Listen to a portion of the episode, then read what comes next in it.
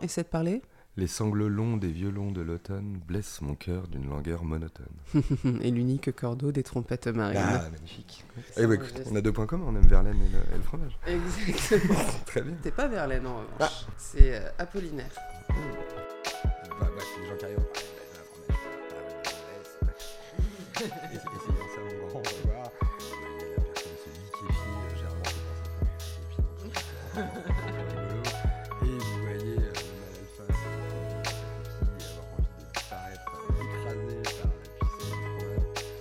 Bonjour tout le monde, nous sommes au mois de décembre, ça y est, le froid a envahi nos foyers, donc on va essayer de ramener un petit peu de chaleur dans tout ça. Aujourd'hui, je suis accompagnée de Thomas Roby, qui est fromager chez euh, Cheese of the World. Thomas, est-ce que tu peux te présenter, nous dire un peu qui tu es, ce que tu fais? Je m'appelle Thomas Roby, euh, j'ai 37 ans, je suis marié, j'ai deux enfants. Je suis crémier fromager chez Kao, comme tu l'as dit, donc Cheese of the World, dont la spécialité et le concept est de proposer des fromages étrangers plutôt rares ou difficilement trouvables euh, à Paris, en France, ou en tout cas assez méconnus. On se fixe pas de barrière à condition que ce soit bon, c'est le seul critère. Et euh, si ça encourage une éthique de travail qui est celle qu'on privilégie, donc plutôt fermier, plutôt les crus, dans la mesure du possible. J'ai passé une douzaine d'années dans le secteur du conseil au secteur public, donc assez éloigné du fromage. Je suis arrivé dans le métier, dans le milieu euh, en reconversion professionnelle il y a 2-3 ans formation à l'excellent CIFCA, donc le CFA de la ville de Paris, sur les métiers du fromage. J'ai fait mon alternance à la maison Collet à Vincennes et je collabore avec Cheese of the World depuis une petite année, donc sur le travail en boutique.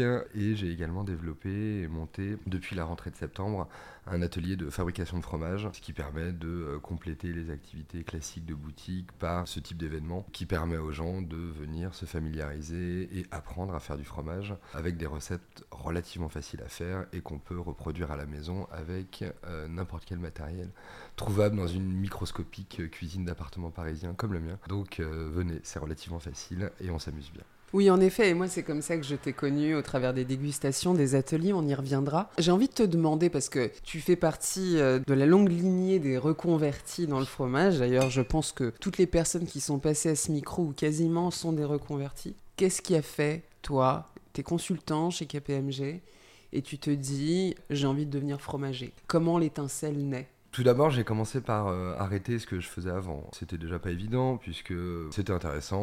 Enfin, je, je crache pas dans la soupe. hein. Je me suis bien amusé. Et, euh, ça a été passionnant. Je pense que ça reste un métier de, de jeune homme et de jeune femme et que passer euh, 30 ans et les charges de famille qui commencent à débouler à cet âge-là, c'est un peu compliqué de travailler 80 heures par semaine Ouais. et d'être 5 nuits par semaine à l'hôtel Ibis de ajouter la ville pourrie de votre choix.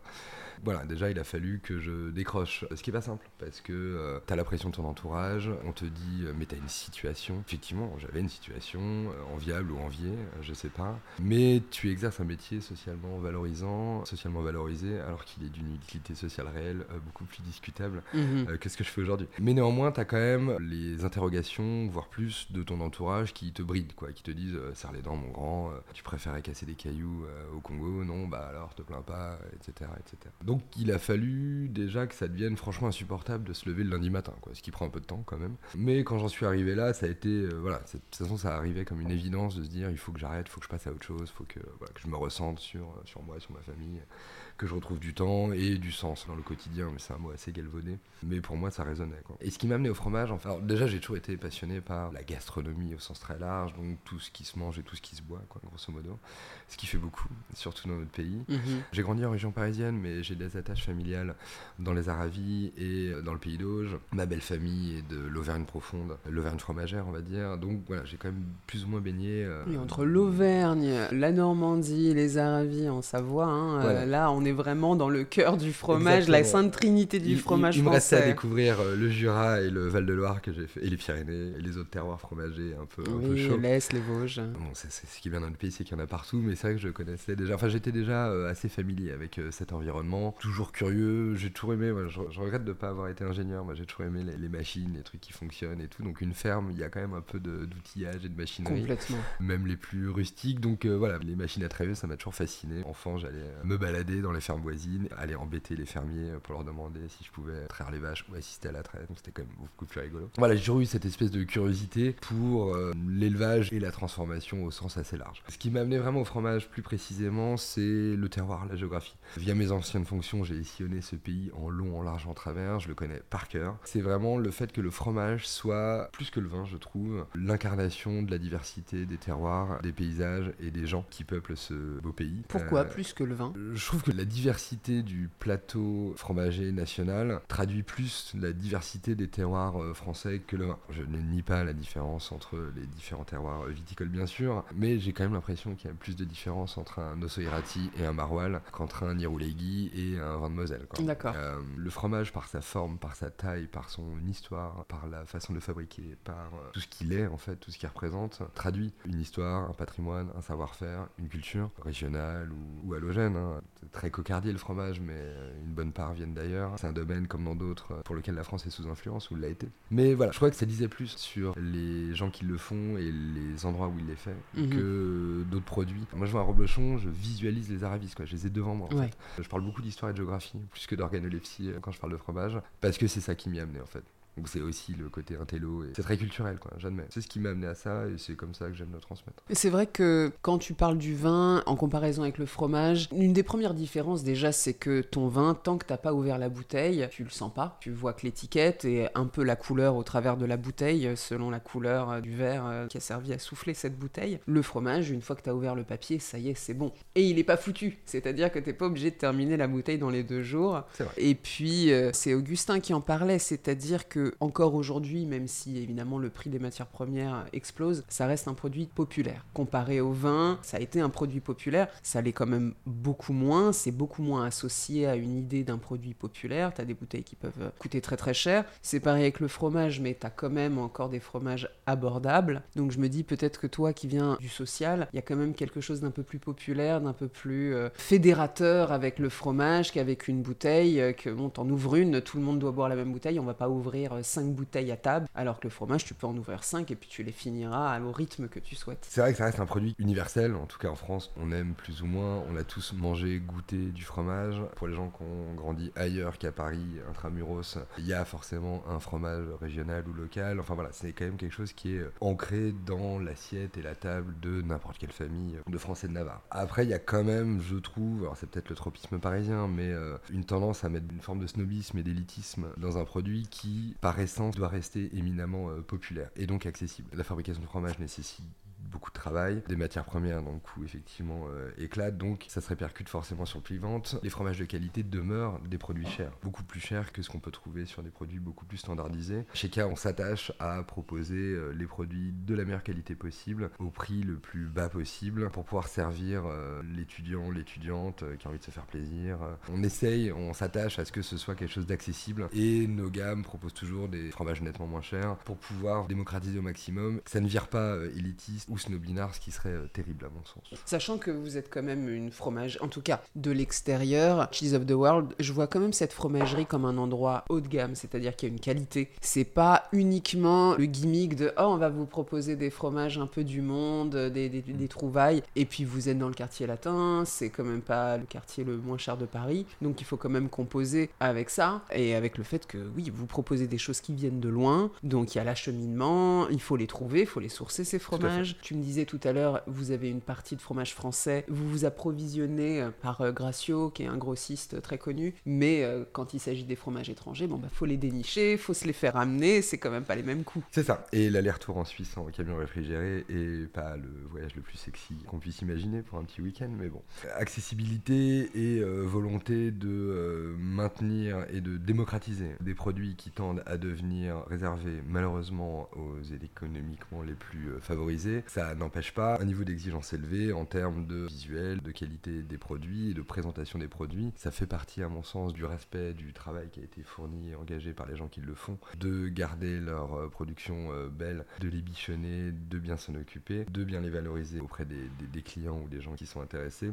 Donc effectivement, on a une belle boutique dans un beau quartier, on en est très fiers, mais on s'attache à ce que euh, tout le monde s'y sente à l'aise et que un lycéen un peu déglingandé se sente pas mal à l'aise française ou pas à sa place quand il va se chercher une petite fondue parce qu'il oui c'est pas une bijouterie non plus c'est un bel endroit mais c'est pas une bijouterie. Voilà moi il y a des établissements où avant de rentrer dans le métier jeune homme relativement plus impécunieux que maintenant je me sentais pas à ma place quoi. Oui. Et on te renvoie aussi quand même l'image que c'est bien mon grand regard mais c'est pas tout à fait pour toi quoi. oui voilà. c'est vrai. Je, je comprends pas. Ça dépasse ma petite compréhension mais voilà. On, s'attache à ce que tout le monde soit à l'aise tout le monde se sente à l'aise. Les grands bourgeois du boulevard Saint-Germain comme l'étudiant de la rue du dessus. C'est ça c'est pas une fromage fromageries pour touristes, et pareil, je vais pas citer de nom, mais tu en as des fromageries qui clairement sont faites aussi pour appâter le chaland, qui n'est pas nécessairement un Français ou un Parisien, avec des créations surmontées de tout un tas de petites choses, et où tu te rends compte que bah, ce camembert est à 15 euros. Bon, il y a des gens que ça amuse, ils ont envie de s'acheter ça, de se faire plaisir, mais le client régulier qui vient acheter son fromage toutes les semaines, tu passes vite à autre chose, et tu as envie quand même de quelque chose qui va être bon, mais qui va pas représenter 30% de ton panier moyen. Oui, oui, oui, tout à fait. Et il y a une forme aussi de respect de la clientèle, à pas être complètement déconnant sur les prix, quoi. Même s'ils sont solvables,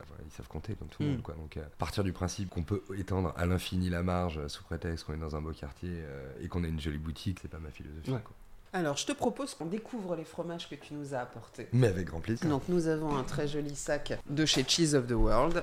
Alors, ça va être rigolo parce que deviner des fromages qui viennent de Cheese of the World, c'est quand même une autre paire de manches. Bah, évidemment, j'ai fait une sélection un peu atypique sur deux des trois éléments. Le troisième est bien de chez nous, je te rassure. Alors, on va commencer par le premier, qui dans le papier est une tranche, donc on a le sentiment que ça sort d'une meule. Tout à fait. Ah ça sent le champignon, ça sent la cave noble. Mhm. Donc ça ressemble de l'extérieur à une tranche de comté, mais ça n'en est pas une. Mais ça y ressemble parce que c'est une longue tranche. Elle est beaucoup plus claire qu'un comté, avec une croûte bien brune. Quand je vois des fromages clairs comme ça, je pense à de la brebis en général. C'est pas de la chèvre, ce serait beaucoup plus clair si c'était de la chèvre. Donc je partirais sur de la brebis. Eh ben, j'aurais dit la même chose que toi, mais vu que c'est moi qui l'ai sorti de la meule, je sais ce que c'est. Effectivement, il est très pâle pour une pâte dure. Euh, c'est un fromage au lait de vache. Sa pâleur provient du fait qu'il doit s'agir d'un fromage d'hiver, je suppose. D'accord. Euh, Donc nourri au foin plutôt qu'à l'herbe. Nourri au foin plutôt qu'à l'herbe, ce qui donne des fromages moins complexes aromatiquement et plus clairs. Est-ce que ça vient de chez nous? Ça vient pas de chez nous. Ça vient pas de chez nous. On est en Europe? Même pas. Ok. Est-ce qu'on est aux États-Unis? On est aux États-Unis. On est aux États-Unis. Très bien. C'est du lait cru? C'est du lait cru. C'est du lait cru. Alors, je m'y connais pas du tout en fromage américain. Donc je vais te laisser nous dire ce que c'est. le fromage s'appelle l'Alpha Tolman, comme la lettre grecque, et T-O-L M-A-N derrière, en deux mots. Et il vient de la ferme de Jasper Hill qui se trouve dans le Vermont, donc dans, en Nouvelle-Angleterre, dans le nord-est des États-Unis. Ah, il y a pas mal de fromages qui sont faits là-bas, il me semble. Hein. C'est assez bucolique. Euh. Tout à, fait. Les fromages américains sont très peu connus parce qu'ils sont très difficilement accessibles en Europe. Même au Royaume-Uni, il n'y a pas de circuit commercial euh, bien établi et de réseau de distribution États-Unis-Europe. Ça marche un peu mieux dans l'autre sens. Donc, c'est des fromages qui sont assez peu connus. La gastronomie américaine, euh, comme la britannique, est précédée d'une réputation assez détestable. C'est vrai. Pas toujours à raison d'ailleurs. Pas toujours à raison, évidemment. En tout cas, pas pour le fromage. En ce qui concerne le Royaume-Uni, là-dessus, tu ne me contrediras pas. Euh, mais il y a quand même d'excellents faiseurs, notamment lui. Et en plus, on partage une passion pour euh, Pink Floyd, vu ses affiches arc-en-ciel. Et donc, c'est des Américains qui se sont formés en Europe.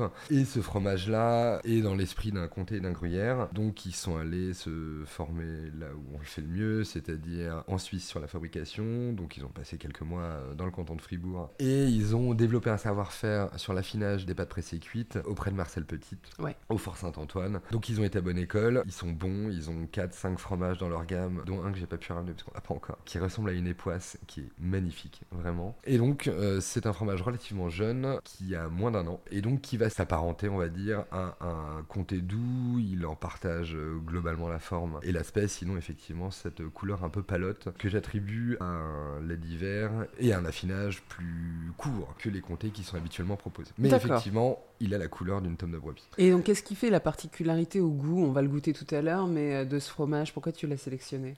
Alors, je l'ai sélectionné pour casser la légende urbaine selon laquelle les Américains sont privés de manière automatique et obligatoire et réglementaire de produits au lait cru. Oui. Ce qui n'est pas le cas. Oui, hein, c'est- c'est pas un produit de contrebande. Ils en produisent, c'est simplement que c'est difficile d'en importer. Alors, mais- c'est difficile d'en importer et la réglementation est euh, beaucoup plus finaude qu'une interdiction bête et méchante qu'on retrouve dans des pays d'Europe du Nord, hein, par ailleurs. On peut vendre des produits au lait cru aux États-Unis, en fabriquer, en commercialiser et en importer, donc, à condition qu'ils aient plus de deux mois. Ce qui va concerner toutes les pâtes dures et exclure toutes les pâtes molles.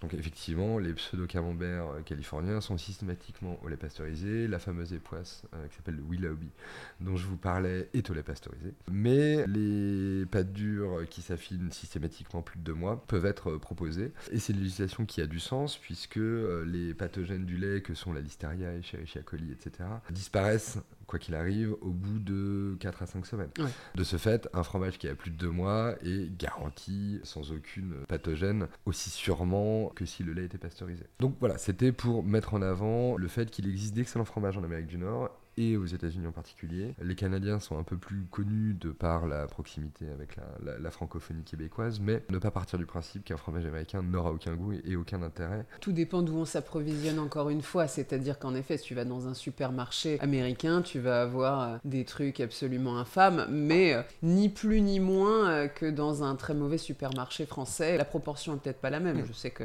on trouve un petit peu moins de fromage en spray en France qu'aux États-Unis. Mais, Il y a aussi des. Fermiers qui savent faire euh, des Tout belles choses et d'ailleurs il suffit de se promener un peu. La première fois que je suis allé aux États-Unis, je suis allé euh, dans le sud, je suis allé au Texas. Il y a une gastronomie qui est formidable dans le sud euh, des États-Unis. Et Ils ont une culture euh, non seulement du barbecue, euh, de la vraie bonne viande, c'est pas uniquement de la viande aux antibiotiques et des, des sauces barbecue. Mm. Je veux dire, chaque État, chaque ville a sa sauce barbecue. Il y a vraiment une diversité gastronomique assez incroyable. Tout à fait. Et j'invite tous les gens euh, à goûter un poulet aux cacahuètes du Kentucky. euh, Ah ouais. Ils s'en remettront euh, difficilement. Ouais, ou de la nourriture cajun euh, Ah, quand tu vas en Louisiane. Oui, exactement. La, la- la culture cajun est formidable. Et donc, pour revenir sur ce fromage, il va s'apparenter assez largement à un comté jeune. Comté jeune sur la texture, donc effectivement assez beurré, assez souple, assez fondante, très accessible, un peu agressif. C'est un fromage avec une intensité assez légère. Mais sur lequel on va retrouver assez étonnamment des marqueurs de l'aromatique suisse, donc sur des notes un peu cuir, vache humide, foin mouillé, qui vont caractériser euh, les fromages suisses. N'importe qui ayant une fois mangé une fondue suisse ou rentré dans un restaurant dans lequel on servait une fondue suisse, c'est On, on c'est reconnaît ce le que parfum.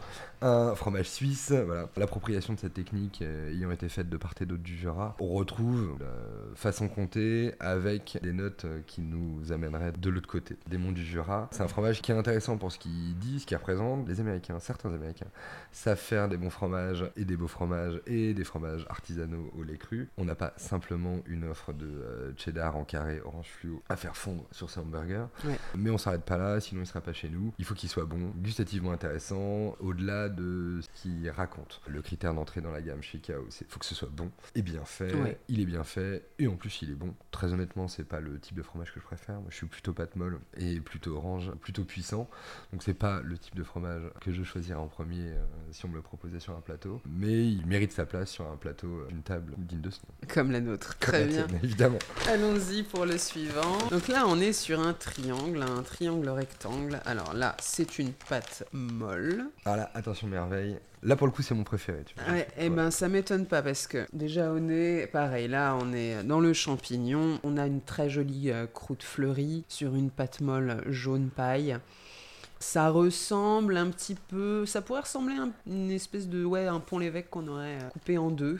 Je suppose que ce n'est pas français. Si, je t'avais promis un. C'est le fromage Je t'avais promis un classique sur les trois. C'est un auguste représentant et un grand représentant du plateau national. Très bien. Alors là, est-ce qu'on est en Normandie? Oui. Ok. Est-ce que c'est un pont l'évêque? C'est un point. C'est un pont l'évêque, ouais, ça va. Je me suis pas planté sur le fromage français. Félicitations. Il est extrêmement beau. Oui. Euh, il est impressionnant de beauté, vraiment. Quand on le voit, la croûte est euh, bien vernaculée. Euh, on a un, ben, un pénicillum camemberti, hein, si je dis pas de bêtises, quand c'est blanc comme ça. Oui. Et cette magnifique pâte jaune paille dans laquelle on a, on a envie de taper. Alors parle-nous un peu de ce pont l'évêque. De manière très franche et directe, je suis assez versatile, mais juste de l'avoir sous le nez, ça me conforte dans le fait que c'est mon fromage préféré. Ouais. Et de très loin. Très loin avec deux, trois autres, ça dépend des jours. Mais euh, aujourd'hui, en le voyant sous les yeux, je peux pas résister. Pour moi, c'est l'emblème du Pays d'Auge avec le, le Livaro. J'étais plutôt Livaro avant de croiser ce pont-l'évêque. C'est pas un pont-l'évêque, c'est le pont-l'évêque. Euh, il vient de la ferme Martin qui se retrouve à Bourgeville, donc a quelques encablures de, de, Pont-l'Évêque en plein cœur du pays d'Auge. Et c'est un fromage magnifique, rare, introuvable, sorti du canton. Par contre, il est au Super U à Dozulé, hein. mais par contre, il est distribué dans deux établissements euh, parisiens. Il faut aller chercher tout seul en fait, hein, très complètement. Ayant de la famille en pays d'Auge, ça me donne une occasion d'y retourner et je rentre jamais le coffre vide. La famille Martin est établie depuis quatre générations. C'est la troisième génération. Le fromager est une fromagère, elle s'appelle Caroline. Son mari s'occupe des animaux, elle est à la fabrication. Et c'est une toute petite production. Ils fabriquent 120 fromages avec la traite du matin et revendent la traite du soir en laiterie. Donc c'est une production très confidentielle, très très très artisanale avec ce que ça implique de euh, variabilité, d'hétérogénéité, on va dire, dans la, dans la production. Donc il est soit très très très très très bon, soit juste très bon, mais il est toujours excellent. Et il a une typicité euh, unique. Le pont l'évêque appartient à la famille des croûtes lavées, faiblement lavées. Ah, Euh, je, je savais pas ça, que c'était une croûte si. lavée. Euh, Le Livaro, oui. Le euh, Livaro, oui. Le Livaro est franchement orange, parce qu'il est en plus coloré au roucou.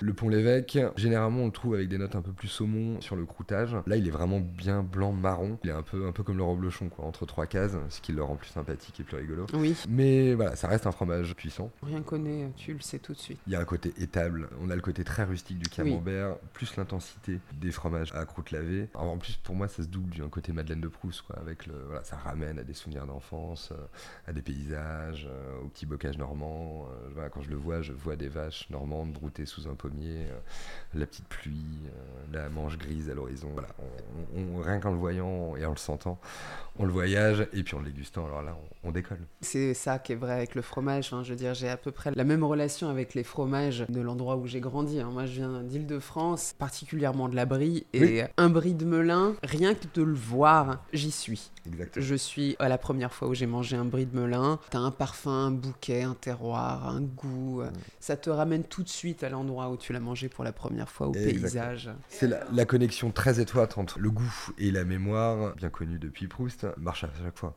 Ouais. Quel que soit le produit, euh, si c'est quelque chose qu'on avait l'habitude de consommer enfant ou jeune homme ou jeune femme, tout de suite ça revient, ça ramène des gens, ça ramène euh, une atmosphère, des lieux, euh, Oui. des souvenirs, euh, une époque. Et alors, le dernier, là, je sais ce que c'est. Alors je sais que tu sais ce que c'est parce que tu fréquentes, et t'as raison, euh, notre belle boutique. Là clairement c'est un ovni, Oui, c'est un ovni. Alors, si. un ovni, euh, un objet fromager non identifié, ou difficilement identifiable. Exactement. Quand tu le vois comme ça, là c'est une tranche, on pourrait croire soit que c'est du beurre, soit que c'est un morceau de savon de Marseille. Il me semble que c'est... Margarine congelée, je trouve. Oui, margarine congelée en effet. C'est du Gammelknass Tout à fait. qui vient donc du Danemark Tout à fait. et qui est un fromage affiné sous vide, ce qui Tout explique qu'il n'a pas de croûte. Effectivement. C'est un fromage que j'ai découvert justement lors de l'atelier de fabrication de fromage que j'ai fait avec toi il y a quelques semaines, qui est étonnant en goût, qui a vraiment ces notes caramel que tu retrouves beaucoup dans les fromages danois euh, ou les fromages de ces contrées. Je sais qu'il y a le, le- Bruno ou Brunost qui a aussi ces, notes-là, le Drunken Dog danois qui a vraiment ces notes très caramel. C'est de la pure gourmandise, du chocolat. Exactement. C'est incroyablement addictif. Donc oui, OFNI, OFDI, on va dire, objet fromager difficilement identifiable, puisque de par son aspect, sa texture et son goût, il n'a aucun équivalent dans le plateau national français, euh, qui est pourtant le plus varié de ce qu'on peut proposer. C'est vraiment quelque chose qui ressemble visuellement et gustativement à rien de connu et de repéré, ou qui va faire appel à un assemblage de saveurs et qui va rebondir sur des palettes aromatiques extrêmement diverses. Euh, formellement, c'est un bloc, c'est un, un gros carré d'un kilo, sous vide, privé d'oxygène, et c'est ce qui fait sa typicité. Il n'a aucun croûtage, l'intérieur a le même aspect que l'extérieur, euh, si ce n'est quelques petites marques blanches qui correspondent à des remontées de cristaux de sel. Ah, c'est Euh, des cristaux de sel, ouais. c'est pas de la tyrosine comme sur le C'est pas la comté. tyrosine, c'est... Donc il euh, le sale à fond. ah, tous les fromages sont salés, hein, Ouais. euh, enfin, plutôt trop que pas assez par Ouais. ailleurs. Donc en fait, euh, étant donné qu'il est sous vide, effectivement, il y a toujours une forme de transpiration et d'exsudation du produit, même dans une une atmosphère protégée. Et on voit d'ailleurs hein, qu'il y a du liquide qui a remonté. Il sointe un peu, tu vois. À partir du moment où il est, euh, il a l'air libre, tout de suite, il va se remettre à renvoyer l'humidité qu'il avait contenue. Mais il y a quand même forcément une remontée d'humidité, donc qui va du cœur du produit à l'extérieur et qu'embarque avec elle un peu de matière sèche, dont du sel. D'où le fait que vous trouvez ça aussi sur des pâtes dures que vous avez un peu laissé traîner dans votre frigo. Quelques petits points blancs ou marques blanches, euh, rassurez-vous, rien de dangereux, tout ceci est hautement comestible. Et si euh, visuellement ça vous dérange, vous pouvez le gratouiller avec une pointe d'un couteau. Et vous retrouverez le bouton d'or qui se cache en dessous. Voilà, c'est un bloc qui ressemble vraiment effectivement plus à du beurre ou à savon de Marseille, effectivement, bien vu, ou margarine. Moi, ça me rappelait l'infâme margarine qu'utilisait ma grand-mère pour, cuire ses frites. Donc c'est pas beau, très clairement. Euh, ça donne pas envie. Ah je, le trouve beau, justement. Il, est il est atypique, il ressemble à rien. Donc du coup, le fait qu'il soit sous vide pendant un affinage relativement long, un 2 mois, 24 mois, fait qu'on n'a aucun développement sur la surface. Donc rien ne pousse, évidemment, parce que c'est privé d'oxygène. Et donc on a une forme d'uniformité totale, c'est un bloc, quoi. On n'a pas cette césure euh, croûte-pâte qui structure en fait, notre euh, vision du fromage. Donc déjà, on est surpris. Du coup, il va avoir une texture de fromage jeune avec une texture un peu granuleuse qui va le rapprocher d'un cheddar ou d'un cantal. Plutôt pas de broyer, on va dire, dans l'esprit de texture. Assez fruité au démarrage, sur les premiers coups de dents. Et ensuite, arrive assez rapidement une palette aromatique beaucoup plus soutenue et sur des notes sucrées, caramel, un peu torréfiées, qui va le rapprocher d'un vieux parmesan ou d'un fromage assez affiné, d'un vieux comté. Bon, c'est moins intense qu'un gruyère, mais on est dans ces notes-là. très gourmand. Exactement. Et on a vraiment envie d'y retourner. Et il y a une longueur très atypique également. Ouais, vous l'emportez avec vous après l'avoir mangé, sans que ça charge trop la laine. Et donc du coup, on a un fromage qui est un peu bigou, quoi. On se retrouve avec quelque chose qui ressemble à rien, qui au début nous renvoie vers un fromage plutôt jeune, assez agréable, hein, mais donc du coup euh, plutôt délicat, avant de développer euh, une puissance assez nette. On a vraiment l'impression d'avoir un deux fromages en un qui aurait fusionné euh, dans cette espèce de bloc indéniablement bizarroïde. Et donc ça, c'est du pasteurisé, on est d'accord? On privilégie effectivement les productions et les crus pour euh, tout un tas de raisons que d'autres ont développées ici, mais et que je partage évidemment. Mais à notre sens, il faut pas s'arrêter là et il y a d'excellents fromages au lait pasteurisé. Les pays d'Europe du Nord sont plus stricts du point de vue des, des exigences sanitaires, donc la plupart des productions, si ce n'est l'intégralité des productions, en tout cas au Danemark, sont au lait pasteurisé. Mais c'est un fromage excellent et qui a du goût. Voilà, donc quand c'est bien fait, ça a du goût même si on est sur un produit qui est malheureusement, et on le regrette, euh, transformé au départ. Bien sûr. Alors, pour accompagner ça, on a du pain, on a du très bon pain que je suis allée chercher chez euh, Mamiche, euh, qui est une boulangerie assez populaire de la, la rue Condorcet dans le 9e. Donc, on a de la miche au sarrasin et aux noix, juste devant toi. Et on a également du pain noir. C'est un pain que j'aime beaucoup. J'aime beaucoup ce genre de pain en général. Je le trouve beaucoup plus euh, goûtu que mmh. le pain blanc. Je trouve que ça se prête euh, particulièrement bien au fromage, sachant qu'en plus, nous sommes le matin. Et comme nous sommes le matin, on a également de la confiture. On a de la confiture Olbia qui vient donc de Provence. On a de la confiture au citron de Menton, de la clémentine de Corse et parce que j'affectionne particulièrement la Corse, on a aussi un excellent miel de Corse, un miel de printemps que ma meilleure amie ramène de chez son pote producteur qui lui file des caisses entières. Avec sa belle pastille aussi. Exactement. Et avec ça, on va avoir du café. Alors, tu sais quoi, j'ai quatre cafés et on va faire les accords ensemble, on va en choisir un. Donc j'en ai quatre qui viennent tous de pays différents et je peux te donner un peu leurs propriétés organoleptiques et on va voir ce qui nous intéresse. Alors on a du Manco Capac qui vient de Bolivie. Alors là, on est sur des notes ananas, confiture de baie et un parfum assez floral. D'accord. Ensuite, on a du euh, Gulupa de Colombie. Là, on est sur du litchi, de la violette, de l'orange et des fruits jaunes. D'accord. Ensuite, on a du Chele Oro qui vient d'Éthiopie. Donc là, on est sur acidité de fruits rouges et lavande. Hmm. Et enfin, on a le Wankas Fidel du Pérou. Là, c'est euh, mûre, mangue et euh, massepain, donc cette confiserie aux amandes. À ton avis, qu'est-ce qui se marierait mieux avec ta sélection? Je pense que le premier irait bien avec notre compère américain. Le péruvien, à mon avis, avec le danois, le mm gamel, et l'éthiopien avec le pont-l'évêque. Très bien. Donc on commence par quel fromage et du coup avec quel café? Alors l'ordre de dégustation suggéré serait de commencer d'abord par l'Alpha Tolman américain, puis de poursuivre avec le Gammelknas danois et enfin de se réserver le plus fort de tous, le Pont-l'Évêque fermier, qui a maintenant 5 semaines depuis que je l'ai ramené du Pays d'Auge et donc qui va s'exprimer. Parfait. Eh bien écoute, je vais lancer le bolivien, donc le Manco Capac. Donc là on est sur un café, donc Manco Capac de Bolivie qui nous vient donc de la région de Caranavi.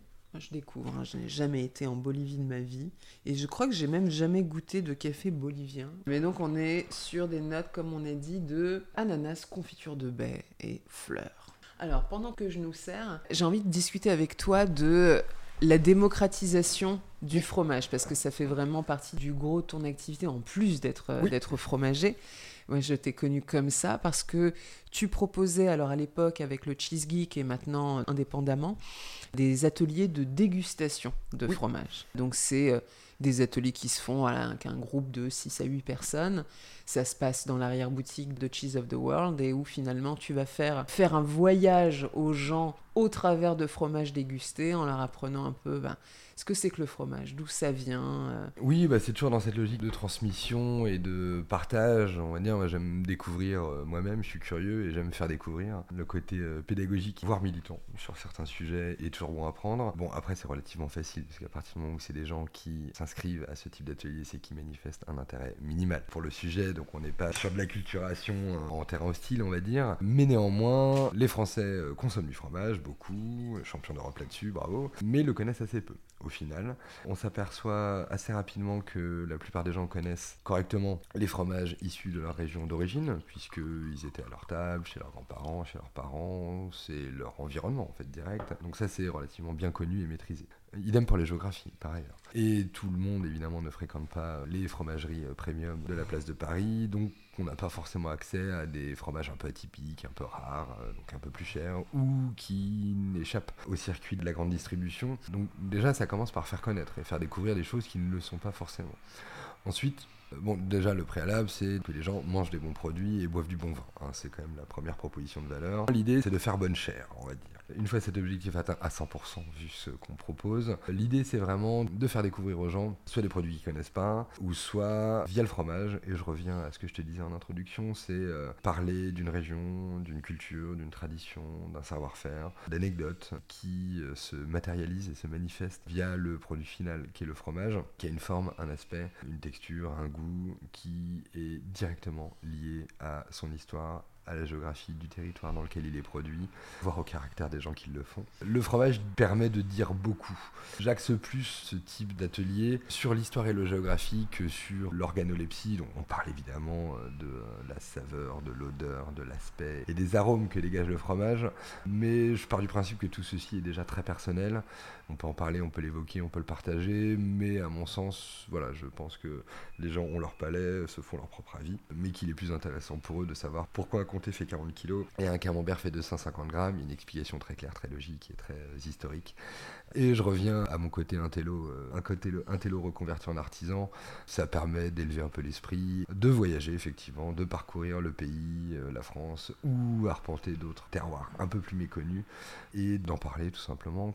Bah écoute, euh, je te propose qu'on fasse un bond au-dessus de l'Atlantique ouais. avec ce premier fromage américain. Rappelle-moi comment il se nomme. Alpha. Alpha Tollman. On va l'attaquer avec le joli couteau d'office que je trouve ici. Allons-y. On y va. Donc pour les bandes, c'est pas compliqué. On commence par faire des petits bâtons et à la fin, on change de sens. Mais on va pas tout manger, je vais t'en laisser. Merci. Donc le Vermont, on est dans des régions quand même assez montagneuses, assez euh, rurales. Tout à fait. Très vertes. J'ai pas eu le plaisir de m'y rendre non plus. J'aimerais beaucoup aller en Nouvelle-Angleterre euh, profonde, hein, sortie, de, sortie de New York, Boston et, Philadelphie. La très vieille Amérique. Hein. Euh, Vermont, effectivement, c'est un État qui est à la frontière canadienne à l'extrême nord-est des États-Unis, on est à deux heures de voiture de New York, et une de Montréal. C'est euh, effectivement, ça ressemble de l'image que j'en fais à une petite Suisse euh, perdue en Amérique du Nord avec des essences d'arbres typiques euh, des forêts d'Amérique du Nord, très verts, très boisés, euh, très intello. Voilà, c'est le refuge de beaucoup d'écrivains, etc. C'est l'Amérique de gauche. Hmm. Je me rappelle qu'à l'élection de Trump, la première, en espérant qu'il n'y en ait pas d'autres, à l'élection de Trump, l'État avait à peu près sérieusement réfléchi à sa sécession des États-Unis et son rattachement, oui, et son rattachement au Canada. C'est l'État de Bernie Sanders, le Vermont. Hein. Exactement. Donc c'est les écoles américains, ça existe. C'est comme les fromages américains au lait cru. c'est la majorité de l'espèce. C'est un peu un petit côté poisson volant, mais euh, c'est ce qui fait son charme. En tout cas, c'est une région que j'aimerais, j'aimerais beaucoup visiter, ne serait-ce que pour faire un tour à la ferme de Jasper Hill et voir d'où viennent les merveilles. En tout cas, je viens de le goûter. En effet, tu as ce, ce, côté très compté dans la texture, le côté vraiment beurré, la gourmandise, le fromage qui tient au corps. Il est jeune, mais euh, beaucoup de goût. Ouais. Tu sens la salinité, c'est très très agréable. Alors ça, moi je vais te le mettre sur le pain et te le tremper dans le café. Et tu as les, les petites notes cuir à la fin, là, un peu, un tout petit peu assez léger sur le final, qui ramène un peu sur euh, une aromatique suisse discrète hein, et légère, parce qu'il est jeune, mais euh, je trouve que ça, le- ça lui donne une, euh, une typicité particulière par rapport à un comté jaune qui va être vraiment euh, plutôt sur une florale et délicate. Mm. Oui, sachant que aux États-Unis, les fromages de ce type que tu vas retrouver de façon plus générale, ça va être le Colby ou le, le Baby Suisse, qui sont eux beaucoup plus standardisés. Tout à fait. Mais on est dans des fromages qui plaisent généralement aux Américains parce que pas dur, ça coule pas dans tous les sens. Tu peux faire des bâtonnets, les enfants aiment bien. Mais euh, là, on est quand même sur un produit de qualité. Indéniablement. On est loin de ce que tu peux retrouver sous plastoc euh, dans, dans un, dans un supermarché. Exactement. C'est très très bon et vraiment, euh, je trouve que ça vaut vraiment le coup de rappeler que les Américains déjà sont les premiers producteurs de fromage Tout à fait. au monde. hein. Évidemment, il y a beaucoup de fromages, euh, je veux dire, euh, on appelle ça du cheddar, mais en réalité c'est de l'American cheese. Euh, ces fameuses tranchettes orange que l'on met dans les hamburgers, qui doivent représenter, j'imagine, une grosse partie de ce qui est vendu. Comme le Philadelphia, dont le tonnage de production doit à lui seul représenter euh, la Savoie ou le Jura ou Oui, l'Auvergne ou la Normandie. Donc euh, il a une histoire comme tous les fromages, même les plus industriels ont une histoire. Et le Philadelphia a été créé par une famille d'émigrés normands Mhm. Fuyant les guerres de religion euh, et les persécutions religieuses euh, du Moyen Âge. Donc les États-Unis sont un continent vierge euh, peuplé d'Européens et expatriés, donc euh, on a une origine ben de chez nous et ben normande sur le Philadelphia. Mm. Est-ce que les Américains font des pâtes molles? Parce qu'on n'en importe pas. Est-ce que il y a dans le Vermont ou ailleurs des fermiers qui font de la pâte molle comme on affectionne autant dans l'Hexagone? On trouve des pâtes molles, notamment des croûtes fleuries, donc des simili camembert, simili brie, euh, qui sont pour l'immense majorité sans aucune espèce d'intérêt. Mais de ci de là, vous trouvez quelques fermiers. Donc pour revenir sur Jasper Hill, le, le qui nous occupe en ce moment, il a deux pâtes molles, une croûte fleurie et une croûte lavée. Et la croûte fleurie, la croûte lavée, pardon, donc c'est format et aspect et poisse. Très clairement, on est sur un fromage de 200-250 grammes, orange, ocre, poisseux et euh, malodorant comme il se doit pour les poisses, qui est excellent. Voilà, qui n'arrive pas au niveau de les poisses fermiers au lait cru qui existe le dernier en France, euh, mais qui soutient plus que largement la comparaison avec tous les autres. Mm. Inutile de citer les noms, mais euh, c'est un excellent fromage en équivalent et poisse. Et il est au lait pasteurisé. Et oui, et encore une fois, on, on détruit un peu les mythes en effet, parce que le lait pasteurisé, je pense à raison dans pas mal de cas, et décrier euh, quand on aime un peu le fromage, c'est euh, lait cru sinon rien. Il y a même des laiteries, euh, fromageries qui ne font que du lait cru à Paris. Mais il y a de très bonnes choses dans les pasteurisés, encore une fois. Tout dépend de l'intention. Tout à fait. Et en fait, la pasteurisation est accolée ipso facto à une production industrielle et standardisée. Oui. Ça marche dans un sens, mais pas dans l'autre. C'est-à-dire qu'une production industrielle et standardisée sera fatalement au lait pasteurisé, parce que c'est plus facile, il y a une maîtrise sanitaire euh, qui est euh, indispensable à un certain niveau de volume de production.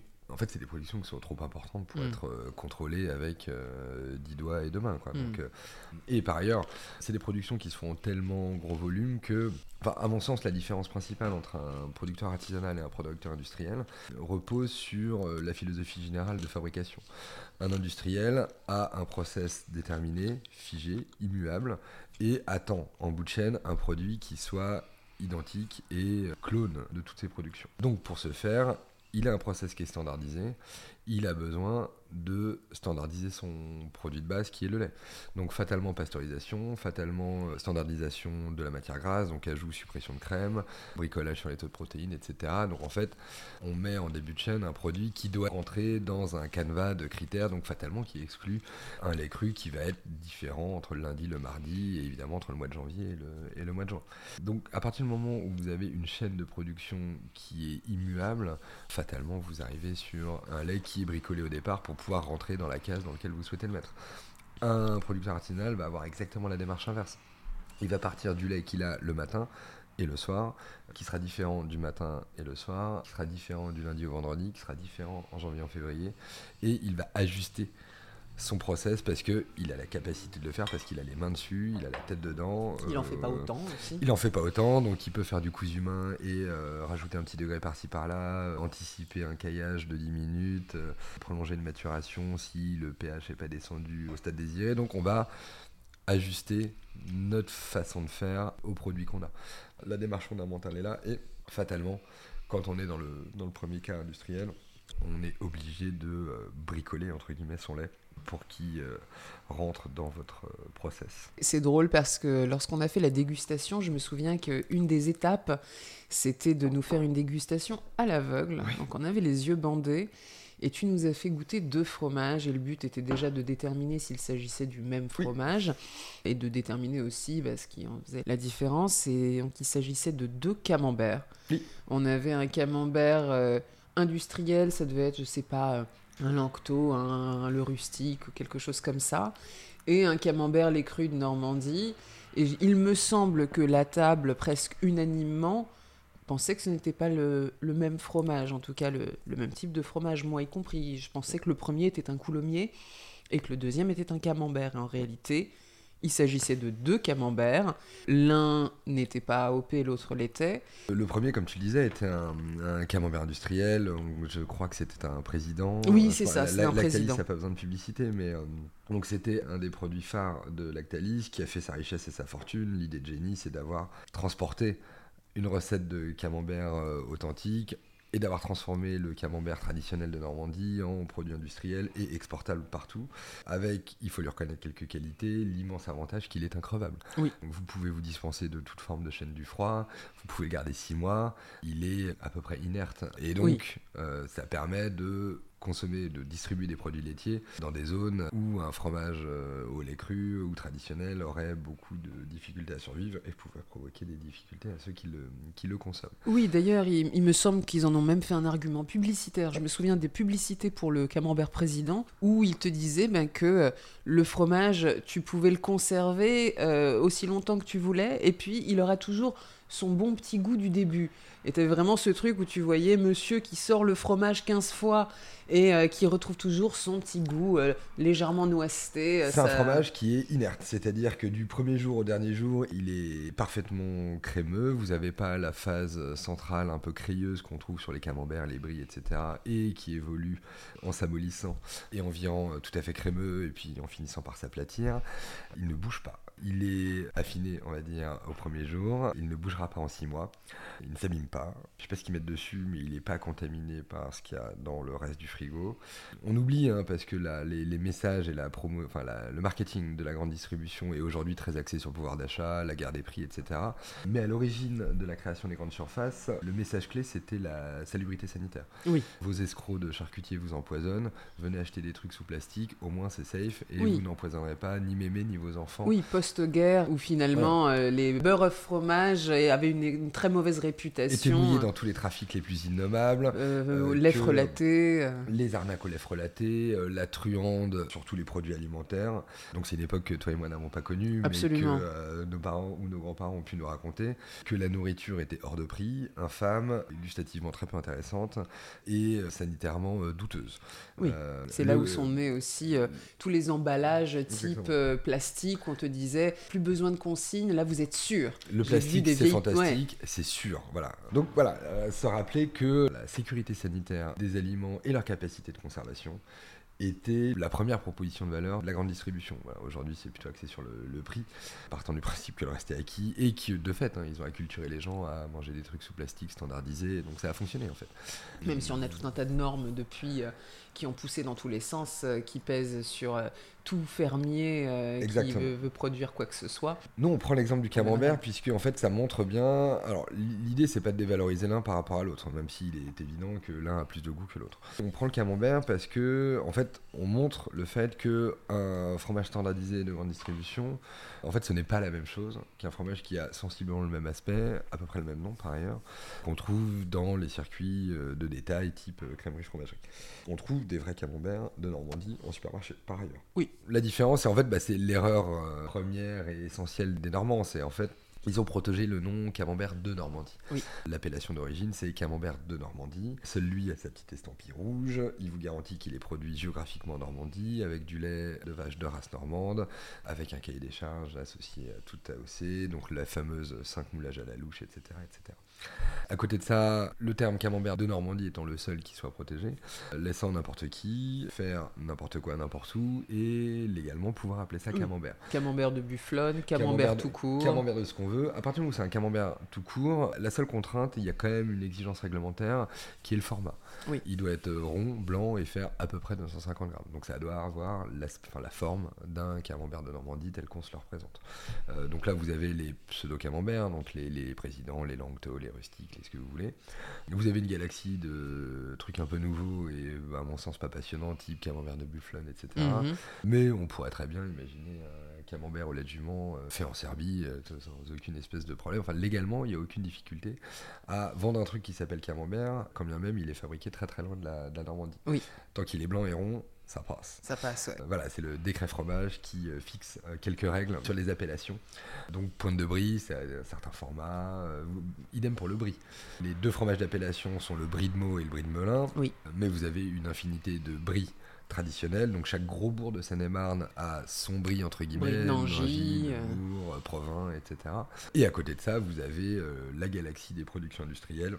Le brie président, le crémeux, la pointe de brie, le- etc. Et il y en a une tonne aux États-Unis d'ailleurs. Le brie fait partie de ces une tonne fromages. Aux euh, États-Unis, les Américains aiment bien les croûtes fleuries, donc vous avez notamment en Californie euh, beaucoup de camembert vendus comme tel parce que euh, ils ont le droit. Puis ils sont pas en plus euh, soumis nécessairement. euh, Ils sont tout à fait étrangers à tout le système d'appellation d'origine contrôlée qui est français à l'origine et européen depuis par extension. Ils en profitent quand ils importent, évidemment. Il y a un petit prestige, mais s'ils le veulent, il me semble par exemple qu'ils font du gruyère. Ils sont pas censés pouvoir appeler ça du gruyère s'ils respectent les AOP, les AOC.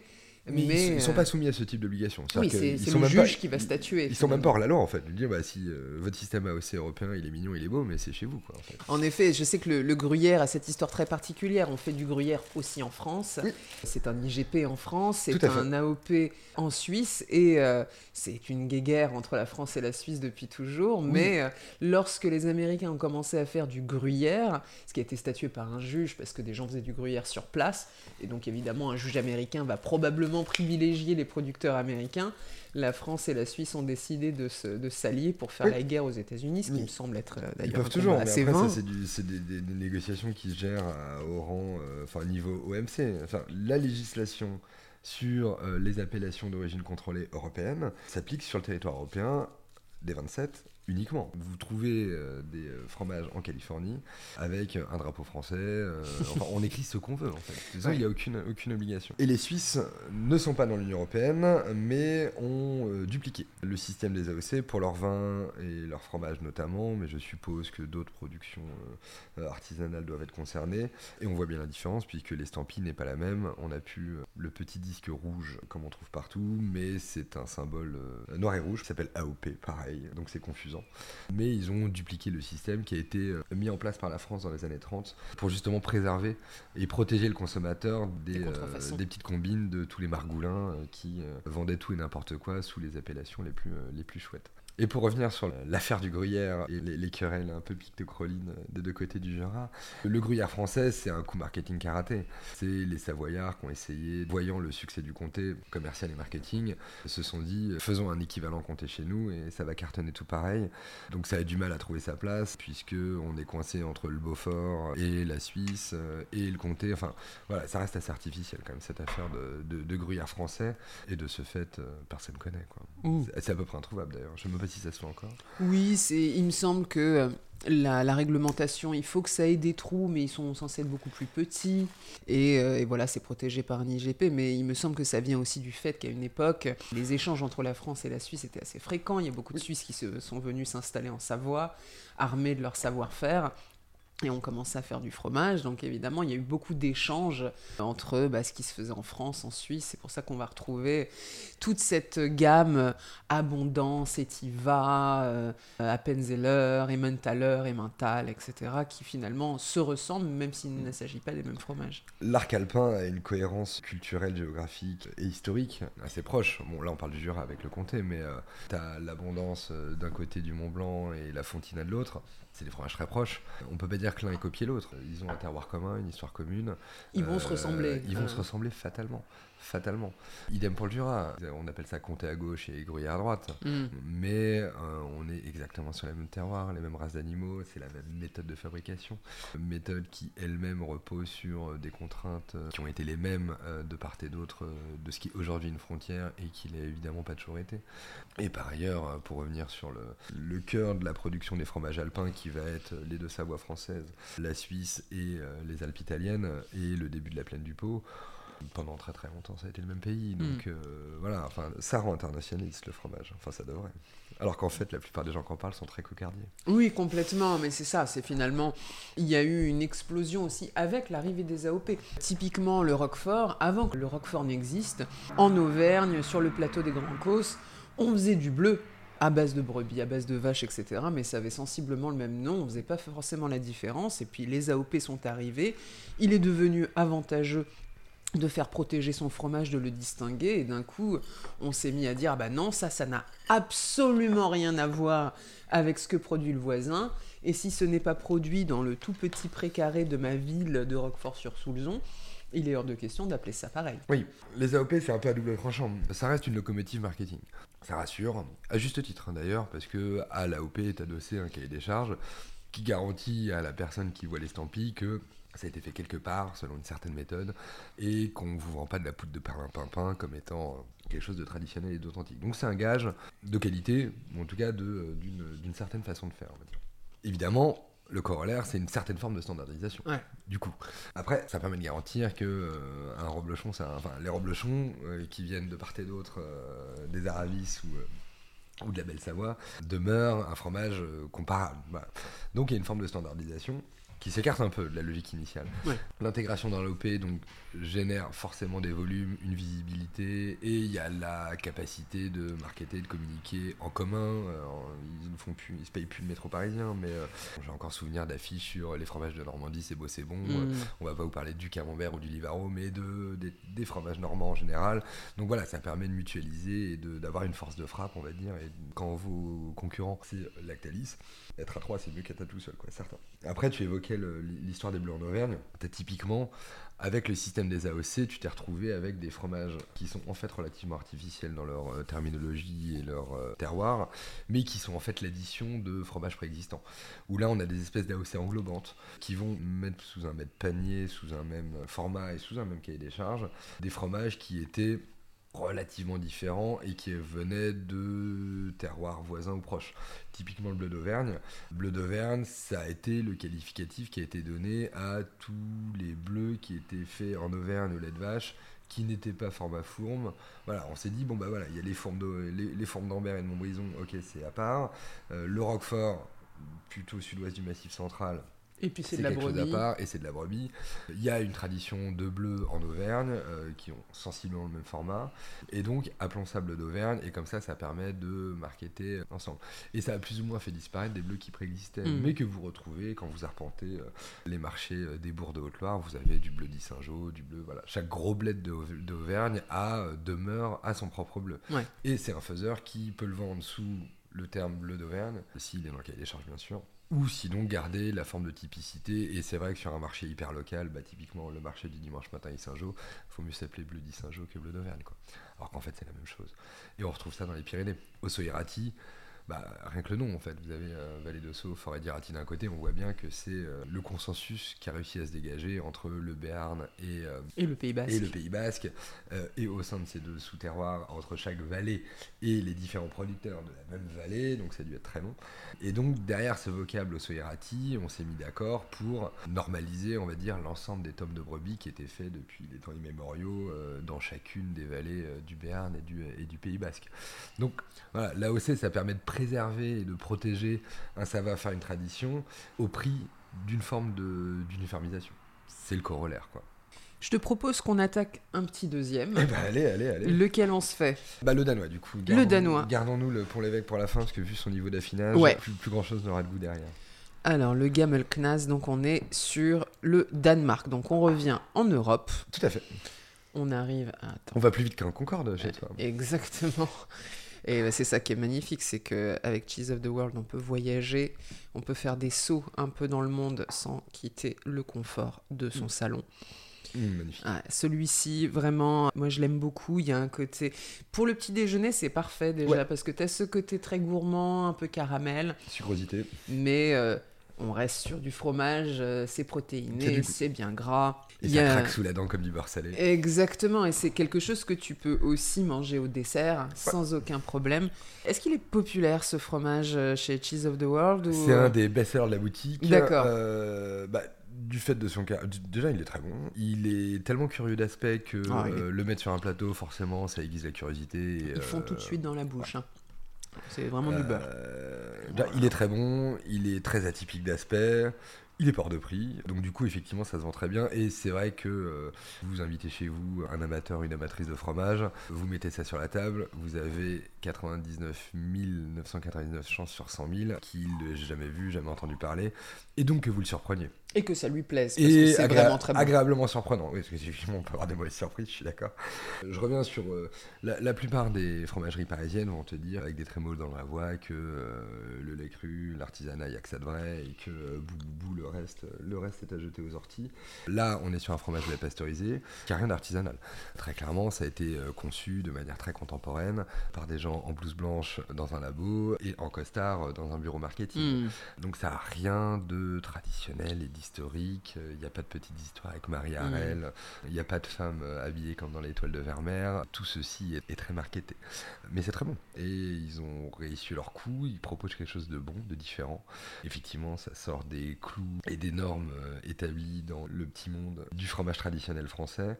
Il peut être méprisé pour ça. Moi, je trouve ça dommage de s'arrêter à ça. On parle d'un produit alimentaire au final. Et donc, euh, C'est le goût qui prime. c'est le goût qui prime, à mon sens. Au final, oui, c'est ça, parce qu'on peut, on peut faire des ronds de bouche euh, toute la journée en disant ça c'est mieux que ça. En attendant, pour un consommateur, tout le monde n'est pas forcément un grand connaisseur du fromage. On n'a pas besoin d'être un grand connaisseur du fromage pour l'apprécier. Mais ce que ce fromage pour moi fait très bien, c'est qu'il est déjà tout de suite très identifiable. Quand tu le mets en bouche, il faut pas attendre pour euh, en, déceler la saveur.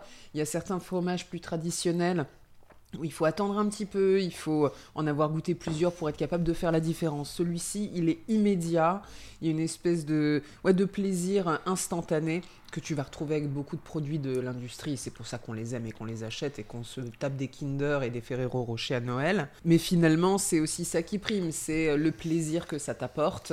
Je pense que l'industrie est assez forte quand elle le décide là-dedans, c'est-à-dire que tu as tout un tas de scientifiques euh, euh, de l'agroalimentaire qui ont déterminé que le goût parfait, c'est un équilibre entre le sucre, le sel et le gras, et tu vas le retrouver ici. Mm.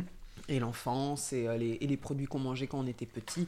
Peut-être que ce fromage n'aurait pas plu à nos arrière-grands-parents qui avaient peut-être envie de quelque chose d'un peu plus salin, euh, de plus, euh, de plus corsé, mais ça ça, ça convient aussi à madame qui est enceinte et aux enfants euh, qui ne seront pas privés de fromage ou qui n'auront pas un fromage ficello euh, à côté qu'on ne mettra même pas sur le plateau. Donc, ça passe très très bien. Ouais, alors écoute, c'est la première fois que je le mange euh, le matin, même si l'heure avance, on n'est plus vraiment au petit-déj, mais euh, moi je le conseille surtout à l'apéritif. Détaillé très fin, avec un petit coup de blanc ou de liqueur. Mais écoute, euh, je vais compléter mes conseils de euh, c'est parfait avec vos tartines du matin, parce que Mm. ça l'est. Et effectivement, moi c'était plutôt le côté salé et puis un peu caramel qui, euh, qui m'amenait plutôt sur des notes apéro, mais c'est vrai que le côté beurré, sucré, colle bien avec le premier repas de la journée. Oui, c'est ça. Ou pour moi, c'est un truc. euh, j'adore euh, marcher, typiquement. C'est le genre de choses que tu mets dans un sandwich de randonneur. Et ça, t'es content quand ça fait trois heures que tu marches et que c'est enfin l'heure de bouffer, de te taper ça parce que tout de suite c'est le plaisir. Il a eu le temps de bien se réchauffer dans ton sac. Déjà, la même froid, le goût n'est pas du tout euh, annihilé euh, par le froid. Et quand il a passé un petit peu de temps dans ton sac à dos, entre ton dos qui transpire et le soleil qui tape, à mon avis, il fait très très plaisir. Moi j'aime bien les fromages qui ont euh, qui sont pas comme les autres en fait. Mm. Et lui il a un côté un peu punk. Il est pas beau, J'aime le langre aussi pour ça, il est moche. Ouais. Oh, il- moi je le trouve très beau le langre. Avec sa petite, euh, sa petite cuvette là. Mmh, T'aimes euh, parcourir les sous-bois à la recherche de champignons. C'est ça, si- exactement. si J'aime le bossu de Notre-Dame. Si, t'es pas mycophile et, euh, et si t'aimes pas les gueules cassées par principe, ça reste quelque chose qui est pas. C'est moins présentable qu'un camembert tout rond et tout blanc. sûr. Exactement. Et je trouve qu'ils ont un côté un peu punk, quoi, un peu dérangeant, un peu, un peu hors temps, un peu hors des sentiers battus. Oui. Mais c'est pas des faux rebelles, quoi. Euh, Ils sont pas comme les autres, mais ils font le job. quoi. Un Donc, peu euh, comme le, bah, le Drunken Dog qui vient de- du Danemark aussi, qui est ce bleu. Même les tri.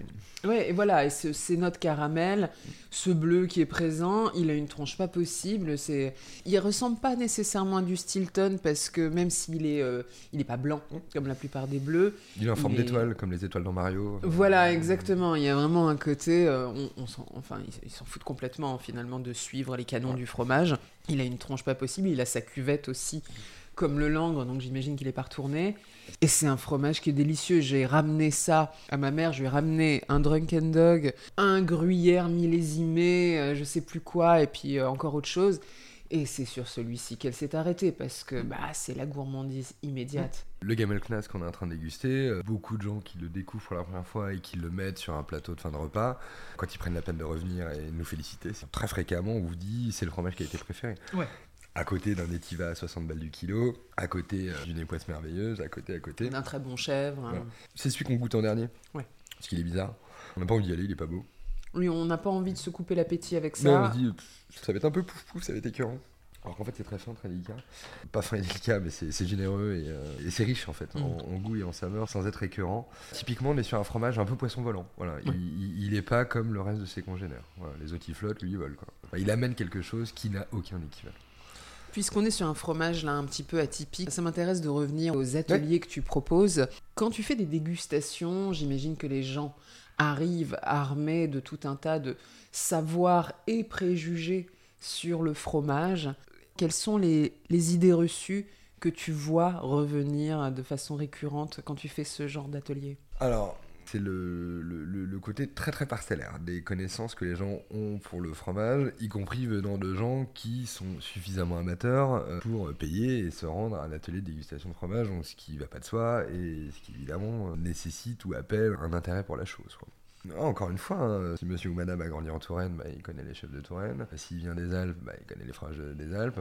Sorti de là, pas tant que ça, parce que à la table domestique, on retrouvait euh, les fromages du coin, du fermier voisin, etc. etc. On et fait pas qu'on tous un tour de, de France des fromages. Voilà. On retrouve également ça chez les producteurs. Mm. Typiquement, moi j'ai passé l'été dernier euh, dans un alpage des Aravis, donc euh, Roblechon, Chevrotin, Tome de Savoie, Abondance. J'ai ramené le fameux Pont l'Évêque euh, qu'on va s'attaquer tout à Mm. l'heure. Et la plupart des fermiers qui étaient des producteurs de fromage connaissaient vaguement le nom, savaient qu'il existait quelque part un endroit qui s'appelait la Normandie, peuplé de gens étranges, et que ces gens étranges faisaient des fromages qui étaient tout petits et tout bizarres, et pas comme les nôtres, mais c'est à peu près tout. Mm. Donc il y a une espèce de prisme régionaliste. Oui, euh, Tu, qui- tu vois la diversité de ta région, mais par contre, quand tu vas dans une autre région, Tu la connais Mm, moins. Alors, ouais, c'est un logique, camembert, C'est logique, c'est logique, c'est logique. Mais euh, voilà, donc globalement, il y a une, une forme de méconnaissance. Alors, c'est pas volontaire, hein, bien sûr, c'est regretté par les gens qui l'expriment, mais voilà, on s'aperçoit vite que euh, la plupart des gens ont une connaissance assez parcellaire du fromage. Mm.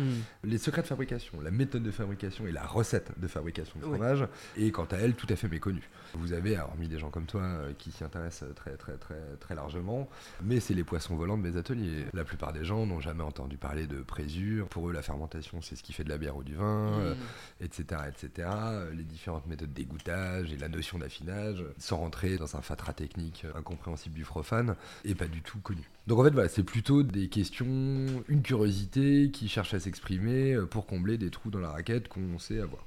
Les questions qui reviennent tout le temps, c'est la croûte. Est-ce qu'il faut la manger? Est-ce qu'il Oui. faut pas la manger?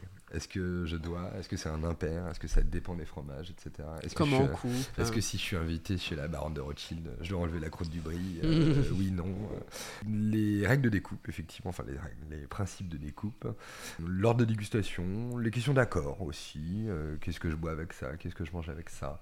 Qu'est-ce qui irait bien avec ça? Moi, j'aime bien manger mon roquefort avec euh, mon Nutella. Est-ce que Mm. c'est est -ce c'est grave, docteur? Euh, oh, Non, c'est une question de goût. Donc ça, c'est plutôt voilà, les questionnements qui animent les personnes qui viennent aux où là, on déguste et on parle de fromage. Sur l'atelier fabrication, c'est plutôt un autre état d'esprit. C'est des gens qui euh, sont pour le coup plus curieux, généralement plus connaisseurs du fromage. Et c'est surtout le côté euh, fais-le toi-même. quoi. Oui, Euh, c'est très amusant. Voilà, c'est apprendre à faire quelque chose dans sa cuisine. Je veux intégrer un savoir-faire et maîtriser quelques recettes que je vais pouvoir reproduire chez moi et me marrer un peu à faire euh, mon fromage blanc euh, ou ma petite tomate fraîche. Ouais. euh, voire pour ceux qui poursuivent un peu, j'ai un deuxième cahier de recettes un peu plus compliqué. euh, voilà, j'ai- un level 2 en magasin pour les anciens, les anciens participants. peut-être que le Covid a, a joué aussi parce que finalement Oui. on s'est tous retrouvés confinés à, commencer pain, à faire son pain et finalement on se dit mais pourquoi pas Ouais. faire ma mozzarella moi-même si je peux pas aller l'acheter quoi. Oui, oui, et puis il y a une forme d'effet de balancier, à rebours, on va dire, de l'aseptisation, de la standardisation et de l'industrialisation. Oui, euh, et c'est heureux, quoi. dans- Les, les, euh, les gens s'intéressent. Bah, alors, c'est peut-être très parisien et très bobo de dire ça, mais quel que soit le domaine, on sent un attrait ou une appétence ou un intérêt pour le fait main, l'artisanal, Oui. le coût humain et le fait soi-même, par ailleurs. Oui. Qui est l'extension ultime de, euh, de cette logique-là. On retourne aux, aux vraies choses, on a des enfants à qui on a envie de donner des bonnes choses. Voilà. Alors pour avoir fait cet atelier avec toi également, juste pour en parler aux gens qui ne l'ont pas fait, il y a quand même aussi un côté magie, Ouais. alchimie. C'est-à-dire qu'on part quand même, il faut s'imaginer qu'on arrive, il y a des seaux de lait. Un saut de lait tiédasse. Exactement, et c'est du lait, hein. alors c'est du lait euh, cru, Du lait. mais en termes d'aspect, si on n'en boit pas tous les jours du lait, bon bah c'est euh, de la matière blanche blanc et liquide. et dans lequel on va mettre un yaourt pour les ferments, une dose infinitésimale de présure, donc qui est euh, la caillette de veau, et c'est Dosé à la seringue de diabétique, euh, vraiment à la exactement. Et donc on se, à aucun moment on se dit, enfin quand je mets du beurre dans mon lait pour faire une purée, ça donne pas ça à la fin. Et ce qu'il faut s'imaginer, c'est que tu vas battre ça d'une certaine façon, tu vas le laisser reposer à une température qui est en plus dans ces ateliers un peu moins contrôlée que lorsque tu es dans une laiterie. Tout à fait. Et 45 Et même minutes chez toi. et même chez toi. Et 45 minutes plus tard, tu ouvres ton seau et là, tu as un cahier. Et oui. Une espèce de, de- de masse gélifiée comme ça, qui n'a plus vraiment à voir avec du lait, que tu vas pouvoir couper, qui est solide. C'est incroyable. Je veux dire, la dernière fois que j'ai vu ça, euh, dans ce genre de contexte un peu à moitié domestique et en même temps un peu plus savant, c'était les cours de chimie au collège, tu vois. Et euh, ça, je pense que ça amuse énormément les gens de se dire, waouh, c'est moi qui ai fait ça. Avec mes dix doigts et très peu de matos. Ouais. Il y a ce côté magique, effectivement, des choses qui se transforment sous tes doigts et qui, par ailleurs, relèvent de l'échelle microbienne. En plus. Totalement invisible à l'œil nu. Moi, je trouve ça fascinant et j'espère ne jamais être J'ai- beau le faire cinq fois par semaine, il y a toujours le côté magique, la matière qui se transforme sous une action euh, mécanico-chimique basique, quoi, vraiment euh, ultra simple à réaliser, qui fait appel à un minimum de rigueur et d'exigence, parce que c'est de la chimie et que ça se négocie pas. Plus le côté très charnel. On met les doigts, on touche, on tripote.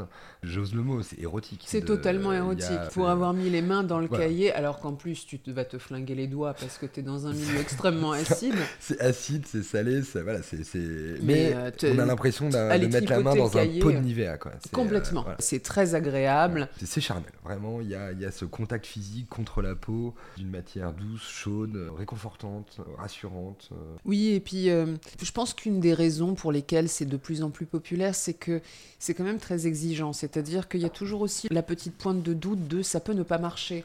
Euh, Ça peut tu ne pas nous marcher. avais expliqué, on devait faire de la mozzarella, et puis finalement, euh, les seaux de lait avaient été euh, bougés. Ou en Ma présure avait pris un coup de chaud, je pense. C'est de la chimie. Faut être concentré, en tout cas. Bête. Faut être rigoureux en fait. Tu Donc- es à ce que tu fais, t'es pas à moitié en train de faire ça et en train de faire autre chose, comme on le fait beaucoup aujourd'hui. C'est ça, c'est ça. C'est de la chimie. Donc il y a deux exigences. La première, c'est l'hygiène et la propreté. Donc tout se passe dans le monde microbien. On bricole des bonnes bactéries. Ce qu'on bricole est susceptible d'attirer des mauvaises bactéries. Donc il n'y a pas d'arrangement envisageable avec le nettoyage, la désinfection et la rigueur sur euh, la propreté. Même dans un cadre domestique, même dans l'atelier, on ne peut pas se dispenser de désinfecter les surfaces, de désinfecter les outils, etc. etc. Ça, c'est la première exigence. Si on ne veut pas se tuer ou on se rendre malade, c'est vraiment d'être exigeant avec le niveau de propreté dans l'environnement dans lequel on travaille. La deuxième, c'est de la chimie pure. Donc, c'est température, c'est concentration, c'est durée. C'est comme la pâtisserie. Quand c'est 10 grammes, c'est pas 12 grammes. Quand c'est 10 minutes, c'est pas 13 minutes, etc. Oui. etc., etc. C'est bête et méchant. C'est ce qui va faire la différence entre un gâteau et un soufflé. euh. Mais il n'y a pas d'arrangement, exactement. Voilà, c'est juste Un peu de rigueur, effectivement, vaut mieux faire ça et pas autre chose à côté. On le surveille comme du lait sur le feu, sans l'expression Mhm. consacrée. Et ça foire très vite. 3-4 degrés en plus en moins, une petite gougoute en plus en moins, euh, un tour de trop, un tour passé. En fait, ça peut rapidement foirer, même, même quand on a le coup de main. Quoi. Moi, moi, ça m'arrive de foirer des caillages, ça m'énerve. Mais voilà, après, on est toujours dans une logique de pourquoi ça a foiré. Ça nous permet d'avancer, de nous perfectionner. Mais c'est l'école de l'humidité aussi. Et on s'aperçoit que c'est un produit vivant, puisque l'atelier se reproduisant sous le même format de semaine en semaine, ça n'a pas toujours la même tronche et le même aspect, alors que c'est des gens différents qui, qui le tripotent, donc évidemment. Mais il y a quand même, c'est la même recette avec les mêmes ingrédients, et on a quand même des variations très claires entre les productions du même atelier, entre les productions d'un atelier à l'autre. C'est une matière éminemment vivante, qu'on anime et qu'on voit vivre sous nos yeux, avec la part d'aléa que ça occasionne et la part de variabilité que ça engendre. Je me souviens, ça m'a marqué pendant la dégustation. Enfin, on a fait euh, des pauses entre les moments euh, de travail. Et tu nous parlais, entre autres, on- j'ai envie de revenir sur les, les bonnes bactéries, les mauvaises Ouais. bactéries, même les sans être bonnes ou mauvaises, les champignons. Typiquement, le Penicillium roqueforti qu'on va aller mettre à la main dans les bleus, tu nous expliquais finalement que c'est un champignon qui, lui, ne se développe que s'il n'est pas accompagné d'autres champignons qui viennent se jeter euh, sur le fromage et que c'est aussi une des raisons pour lesquelles on le sale à ce point. Tout à fait. Dans une cave, il y a des tas de champignons, il y a une flore microbienne qui est infinie. Et qu'évidemment, dès que tu fous un bout de fromage sur une grille, de- tout ce que les champignons ont envie de faire, c'est de se jeter dessus. Bah, il y a de l'eau, il y a des nutriments. Voilà, et, mais que typiquement, le, le Penicillium roqueforti qu'on veut voir se développer, lui va être inhibé si ses petits copains euh, se présentent. Et donc, il, lui, il faut lui créer une espèce de terreau euh, de, de- de solitude. euh. La laiterie, c'est organiser une course, une course d'obstacles entre bactéries. Donc, il faut éliminer de la chambre d'appel les bactéries pathogènes et indésirables, mettre celles qu'on a envie de voir. Et après, les micro-organismes euh, sont en compétition pour les ressources, comme tous les êtres vivants. Et on retrouve à l'échelle d'un verre de lait la féroce compétition pour la vie et les ressources et la reproduction qu'on retrouve dans n'importe quelle jungle tropicale. Ouais. Donc effectivement, le but du jeu, ça va être d'encourager le développement de certaines bactéries à un certain moment, de freiner d'autres. On est dans une compétition, c'est-à-dire qu'à partir du moment où un micro-élément s'est implanté sur le substrat qui est le fromage, il va se développer, se multiplier s'il est dans les conditions favorables, et on fait tout pour qu'il y soit. Euh, En fait, c'est un développement maîtrisé, sachant que tout ceci se passe à une échelle invisible à l'œil nu, et donc on ne peut constater que euh, les conséquences, donc généralement trop tard. Mais néanmoins, le moment d'incorporation du microélément, le salage ou pas du produit, les conditions dans lesquelles le produit est mis à affiner ou à évoluer, on va encourager ou décourager le développement de tel et tel euh, micro-organisme. Et je reviens sur le sel que tu évoquais. Le sel n'est pas simplement l'exhausteur de goût et le boucheur d'artère qu'on connaît. Il a aussi pour fonction dans la transformation fromagère de stopper l'acidification. Le premier temps de fermentation qui concourt à transformer le lait en caillé génère de l'acide lactique qui va rendre le produit frais, vif et euh, gustativement intéressant, mais ça doit s'arrêter. Sinon, la vivacité devient aigreur et l'aigreur devient euh, Du vinaigre. devient du vinaigre et tout de suite c'est un peu moins bon. Donc on est toujours sur cette logique de développement contrôlé. Et le sel va permettre de mettre fin à la fermentation qui a concouru initialement à la fabrication du fromage, tuer ou endormir euh, les bactéries lactiques qui ont fait ce premier travail, laissant la place à d'autres micro-organismes qui vont intervenir dans un second temps. Donc il y a une succession d'intervention et de développement contrôlé, maîtrisé, arrêté, stoppé, sachant que quand une micro-organisme s'implante, c'est comme dans le bus, hein, il y a 35 places assises, vous êtes le 36e, vous restez debout. Quoi. Donc Oui. euh, à partir du moment où c'est plein, où le milieu est occupé, On n'y euh, va pas. On n'y va pas. D'où les contaminations, euh, notamment de surface, qu'on retrouve, et c'est un problème récurrent pour les laiteries ou les fromageries qui fabriquent des fromages de nature relativement diverse. Bah, typiquement dans les Alpes, vous prenez Reblochon versus Top de Savoie. Votre Reblochon est couvert d'une petite poudre blanche qui est du géotrichum, une levure, Mhm. alors que votre tome de Savoie est couvert d'un autre champignon qui s'appelle le mucor, qui est celui qu'on retrouve sur le Saint-Nectaire, etc. Donc Oui, tous les fromages un peu noir-gris Qui est très envahissant, qui est très proliférant, ouais. très très proliférant. Et donc, fatalement, vous devez les stocker dans les caves séparées. Vous commencez par l'une avant d'aller dans la deuxième, avec changement de fringues, etc., etc. Donc, le but du jeu, c'est d'éviter la contamination du second sur le premier parce que le deuxième, enfin le mucor étant tellement proliférant, qui va griser, noircir vos reblochons et vous vous retrouvez avec un reblochon qui a une tranche de Saint-Nectaire, Mm. ce qui n'est pas tout à fait dans les clous d'appellation par ailleurs, et qui le dénature, littéralement. Oui, et tu nous expliquais que malgré euh, les règles drastiques pour éviter la contamination, c'est-à-dire tu commences par l'un puis tu finis par l'autre, tu te changes, tu te laves les mains, c'est dans des pièces séparées, etc. Mm. Le mucor réussit toujours à, à se frayer un chemin et tu te retrouves quand même avec des fromages tout noirs alors qu'ils n'étaient pas censés l'être. C'est ça, ce que les fromagers appellent le poil de chat. Sur et donc c'est les, petits poils, les petits poils gris qui poussent partout parce que il est très proliférant, il a bien le fromage visiblement. Et du coup, fatalement, vous mettez un camembert à côté d'un d'un Saint-Nectaire, vous le laissez 3-4 jours à une température qui encourage le développement du mucor et votre camembert va avoir très rapidement la même tronche que votre Saint-Nectaire d'aspect, ce qui le dénature évidemment totalement. Donc. Et une fois que le poil de chat est installé, à part une élimination mécanique, c'est-à-dire euh, le brosser avec un chiffon mouillé, vous avez à peu près rien à faire. Donc vous l'éliminez physiquement et vous essayez de réensemencer avec celui que vous vouliez voir, donc euh, le blanc, le rouge, l'autre, on va dire, pour essayer que euh, celui que vous voulez voir pousser gagne la course. Donc voilà, vous mettez des boulets au pied de celui que vous voulez voir perdre Mm. et, euh, et vous soufflez dans le dos de celui que vous voulez voir gagner. Oui, c'est ça. Et je me souviens que tu nous expliquais que ce, ce fameux mucor, ce poil de chat, une des raisons pour lesquelles on, on emballe vite le fromage, c'est que si on le laissait comme ça pousser, ça te fait un fromage avec des cheveux, quoi. Ça concerne surtout le camemberti, là, le blanc. Ah oui, d'accord. Euh, donc le- les camemberts, les bries, etc. euh, les bries à savin, donc tous les fromages blancs et un peu doucereux au toucher, un peu veloutés, euh, sont recouverts d'un champignon et pas de fleurs, comme le nom euh, Mm. le laisse à croire. On parle de croûtes fleuries, mais en fait c'est des croûtes moisies. Champignonné. ouais. champignonné, donc moisi en fait. Lui se développe à peu près continuellement et en fait tous ces fromages-là sont servis après affinage dans des papiers très serrés dont la vocation est de le priver d'oxygène et donc de stopper la pousse du champignon qui sinon est continue. Faites l'expérience chez vous, prenez un camembert, vous le laissez sur votre plan de travail à 20 degrés, vous mettez un petit peu d'eau dessus pour vraiment l'humidifier et vous allez voir à l'œil nu. euh, bon, passez pas la journée devant, mais euh, en quelques jours, vous Mm. verrez que le- la croûte s'est très nettement développée, elle va gagner en épaisseur, en Ouais. volume. Et si vous attendez, bon, voilà, mais ça va commencer à sentir très fort à ce Mm. moment-là. Et vous allez avoir vraiment des micelles de champignons qui vont pousser vraiment avec. euh, Vous tapotez dessus, vous voyez les spores qui s'en vont. Enfin, Oui. voilà, vous voyez vraiment que le, le champignon colonise et se développe à une vitesse extrêmement rapide. Idem pour les bleus d'ailleurs. Le bleu continue toujours à pousser. Oui, c'est vrai, il Vous, se- vous sortez un roquefort du frigo, ça les- le, poils le qui froid les se, bloque qui se forment, en effet. les poils sur l'extérieur, bah là c'est de la contamination par euh, ses voisins, mais même le bleu qui est à l'intérieur, à température ambiante, vous le voyez pousser là pour le coup quasiment à l'œil nu. Ah, c'est dingue. Après c'est un fromage fragile, donc à éviter de sortir du frigo pendant 5 heures, mais si vous le faites, vous verrez le bleu progresser dans ses cavités, dans ses veines, enfin voilà, le, le- le bleu grossit, euh, donc le champignon continue à pousser.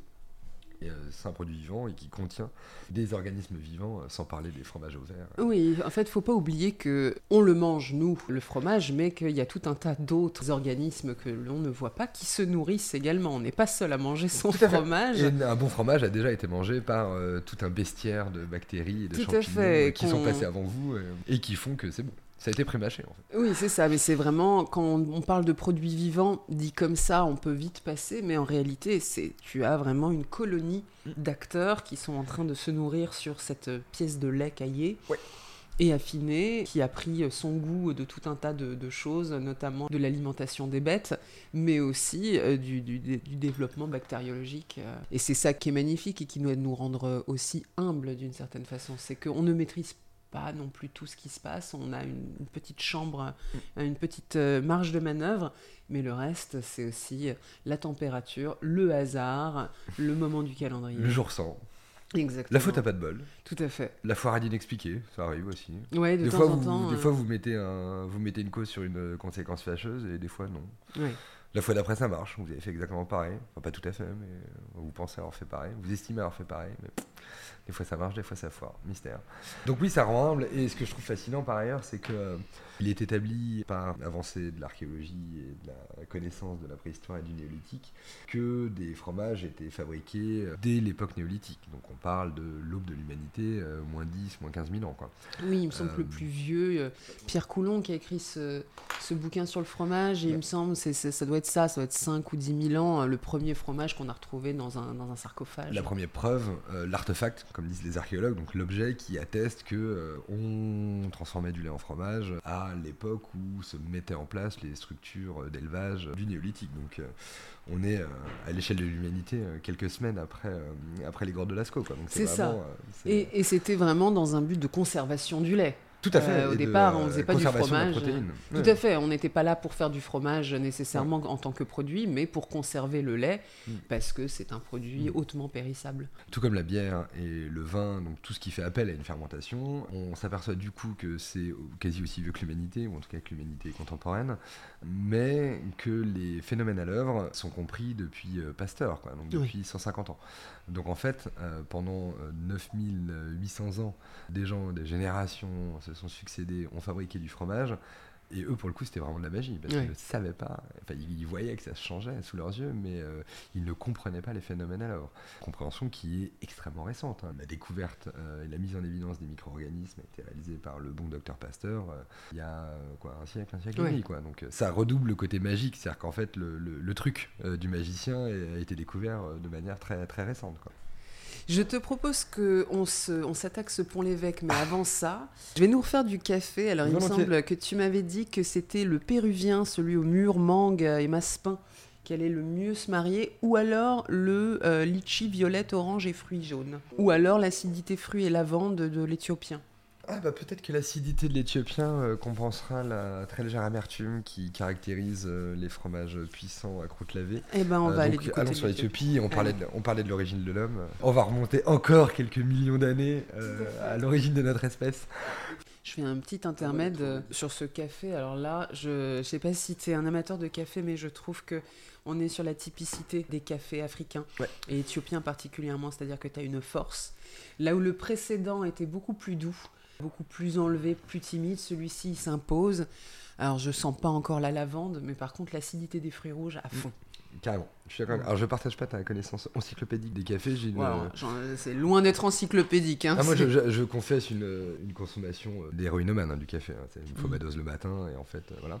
Ça peut être n'importe quel café. À, peu près. Je suis pas un esthète du café, mais je. m'envoie des Nespresso comme tout le monde quand j'ai pas le temps de me faire une Chemex. Hein, T'inquiète pas. Ça me rassure.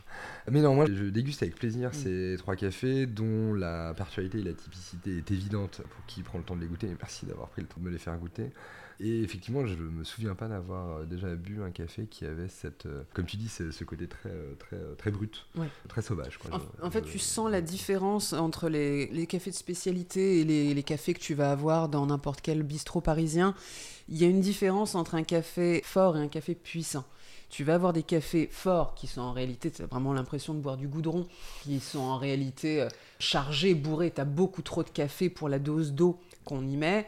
Et c'est parce que historiquement en France, on a tendance, voilà, le, petit noir que tu te fais mm. sur le zinc, c'est le café qui doit te réveiller. Il faut limite qu'il soit amer et qu'il soit désagréable euh, en bouche parce que le but est de te réveiller. Mais généralement, c'est des cafés qui sont beaucoup trop chauffés, qui sont donc cramés, qui sont pas forcément à la bonne mouture, la bonne température pour l'eau, etc. Là, tu as un café qui est vraiment puissant. Donc, euh, ces notes sont puissantes et tu pas besoin d'en mettre une tonne. Là, il y a 30 grammes de café. Et tu as une typicité, quoi, Complètement. Euh, et tu sens vraiment la, la différence entre deux cafés. Et ça se boit vraiment comme un vin, c'est-à-dire que tu le gardes en bouche, tu le laisses un petit peu. Euh, ça donne envie de chasser le lion dans la vallée de l'Omo, tu vois. Complètement. voyage. Et euh, là, on va avoir un peu d'Éthiopie et un peu de Pays d'Auge. Euh, ça va. Ça va être. Ah, écoute, dans le mariage, je suis pas certain que Madame Martin ait déjà croisé un, un, chasseur Maasai eh dans, ben. dans, son pré, mais écoute. Écoute, on va, on va, on va lui donner vie. Alors, parle-nous de ce pont l'évêque qui te plaît autant. Alors, c'est même pas le côté Madeleine de Proust. Évidemment, les fromages normands parlent à qui, comme moi, a passé pas mal de temps en Normandie euh, dans son enfance, adolescence et sa vie de jeune homme ou jeune femme. Comme je te disais, j'étais plutôt Livaro, mais je préfère les fromages euh, parmi les plus puissants, on va dire. Le Livaro est le fromage le plus fort du plateau normand, en tout cas le type d'intensité que j'affectionne. Euh, donc, ça a été une découverte plus ou moins fortuite au gré de balade en vélo. Donc, on est en plein cœur du pays d'Auge, du bocage, des vaches, des pommiers de la pluie, de l'herbe grasse et des vaches normandes. Et des fermiers et des fermières normandes, donc vraiment De la crème, du Ouais. cidre. Exactement, la carte postale de la Normandie. Euh, La ferme et le bâtiment est assez atypique en lui-même puisqu'il est en briques rouges. Donc on a l'impression d'avoir un petit, un petit bout du bassin minier euh, du Pas-de-Calais euh, transposé euh, dans le paysage.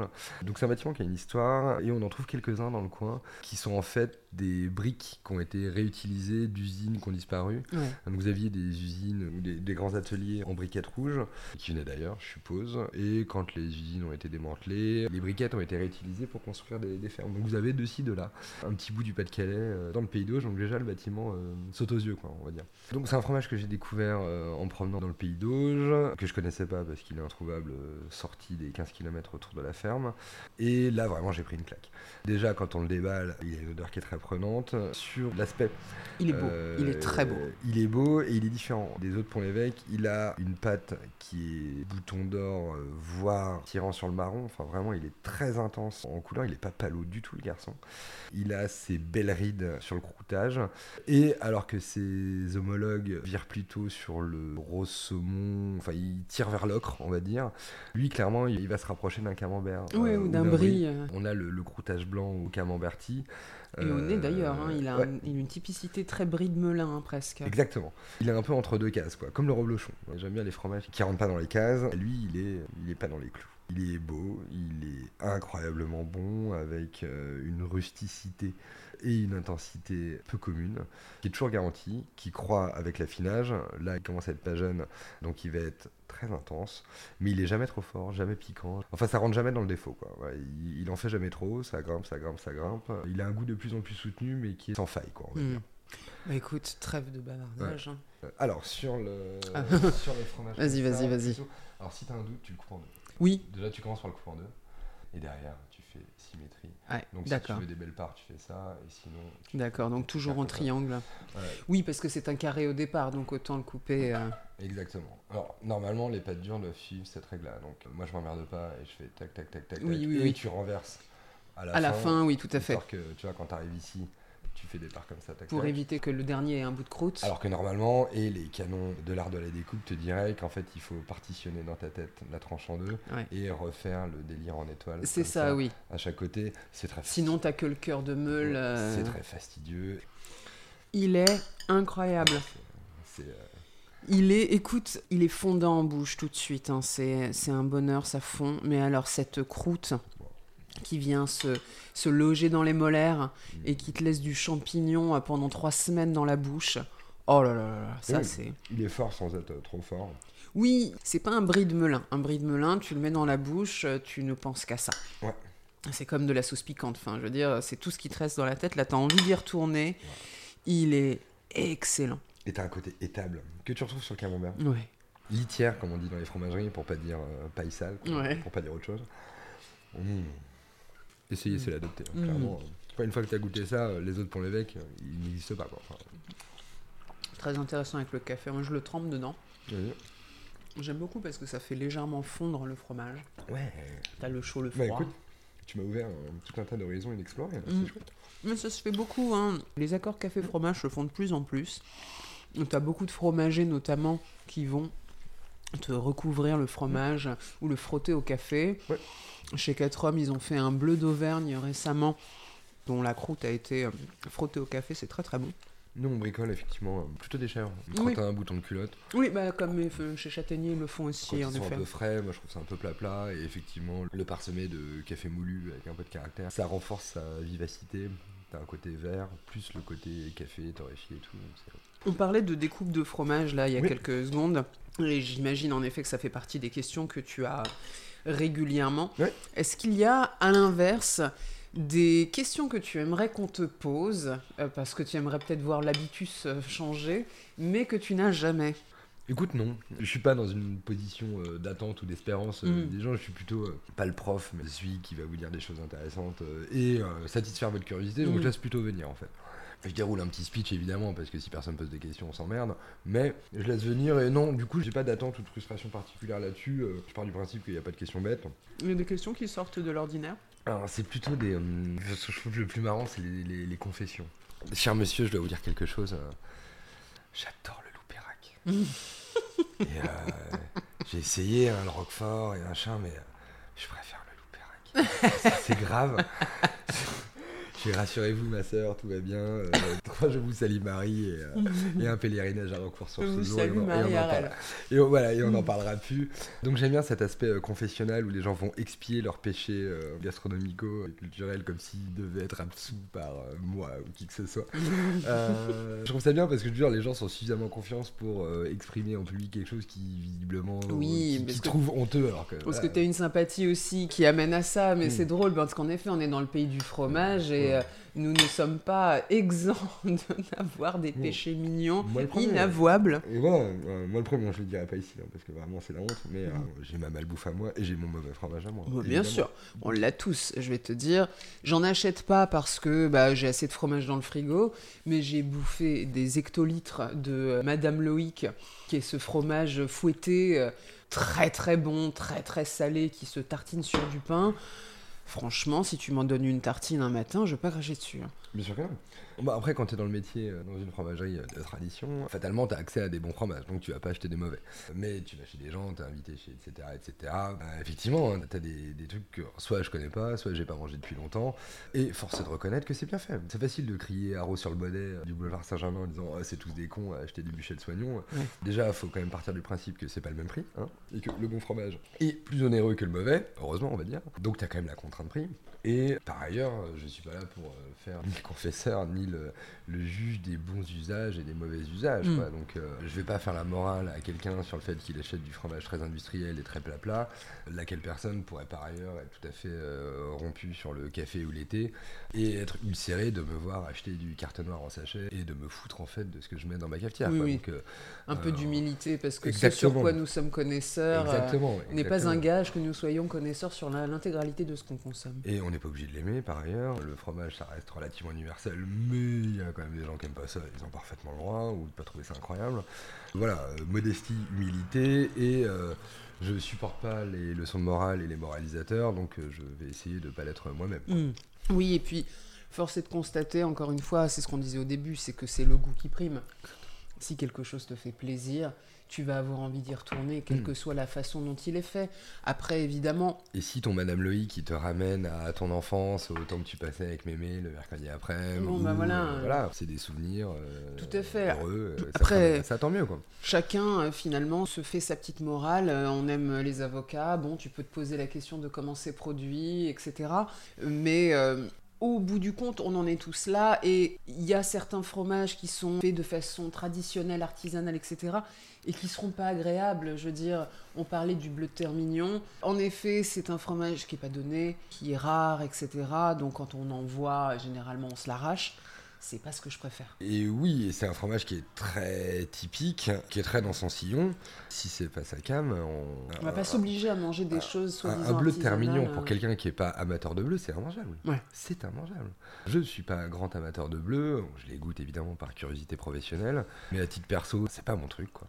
Bleu de terre mignon, je n'en mange pas parce que je, n'aime pas du tout. Oui, c'est, ça va pas te donner du plaisir. Je sais que c'est mignon, que c'est une belle histoire. Je connais la fermière, elle est dans un rat magnifique, euh, c'est charmant, c'est mignon, c'est artisanal, tout ce qu'on veut, mais je n'aime pas. Pour moi, c'est vraiment toujours revenir au goût. Tu ne peux pas en vouloir à quelqu'un. Tu vois, typiquement, j'ai fait euh, goûter à ma mère un thé sencha euh, récemment, qui est un thé japonais typique, très, il y a un côté très herbe. Je lui ai fait goûter ça en lui disant bah écoute, je l'ai récupéré là, c'est un super endroit dans Paris où ils font des thés extraordinaires, machin. Elle m'avait demandé du thé à la menthe, ça n'avait rien à voir. Je lui ai dit écoute, goûte ça avant. Elle en prend deux gorgées, elle me dit écoute, je vais pas le finir parce que j'aime pas. Fin de l'histoire.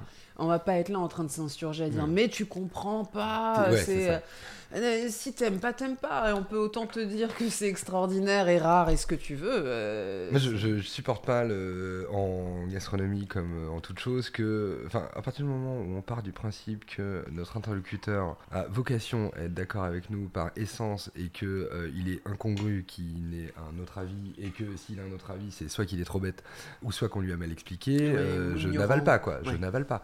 C'est pas un problème de pédagogie, c'est pas que les gens sont idiots ou euh, mal informés. C'est des grands garçons, des grandes filles, ils ont leur palais, ils ont leur goût et ils n'ont pas à se justifier de leurs préférences. Et personne n'a à faire la messe à qui que ce soit sur quoi manger, comment manger. Voilà, on peut donner des clés de compréhension et fournir ou transmettre des informations objectives qui permettent à tout un chacun de faire des choix éclairés sur ce qu'il mange, comment c'est fait et ce que ça représente.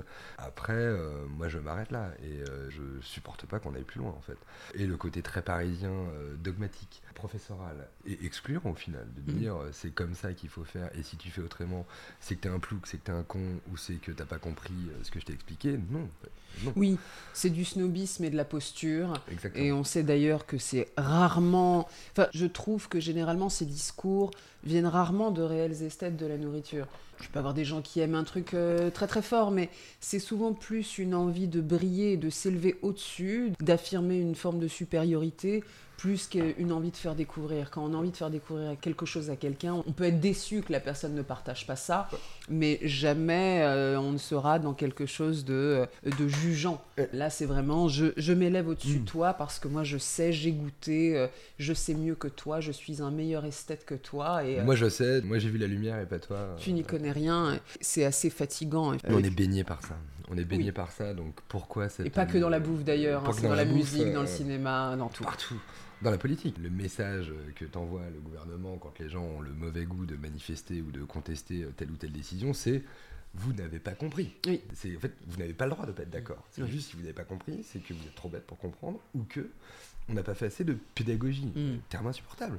Pédagogie, c'est apprendre à lire à des gamins ou euh, apprendre à dire merci. C'est tout en fait. Le reste, c'est éminemment personnel.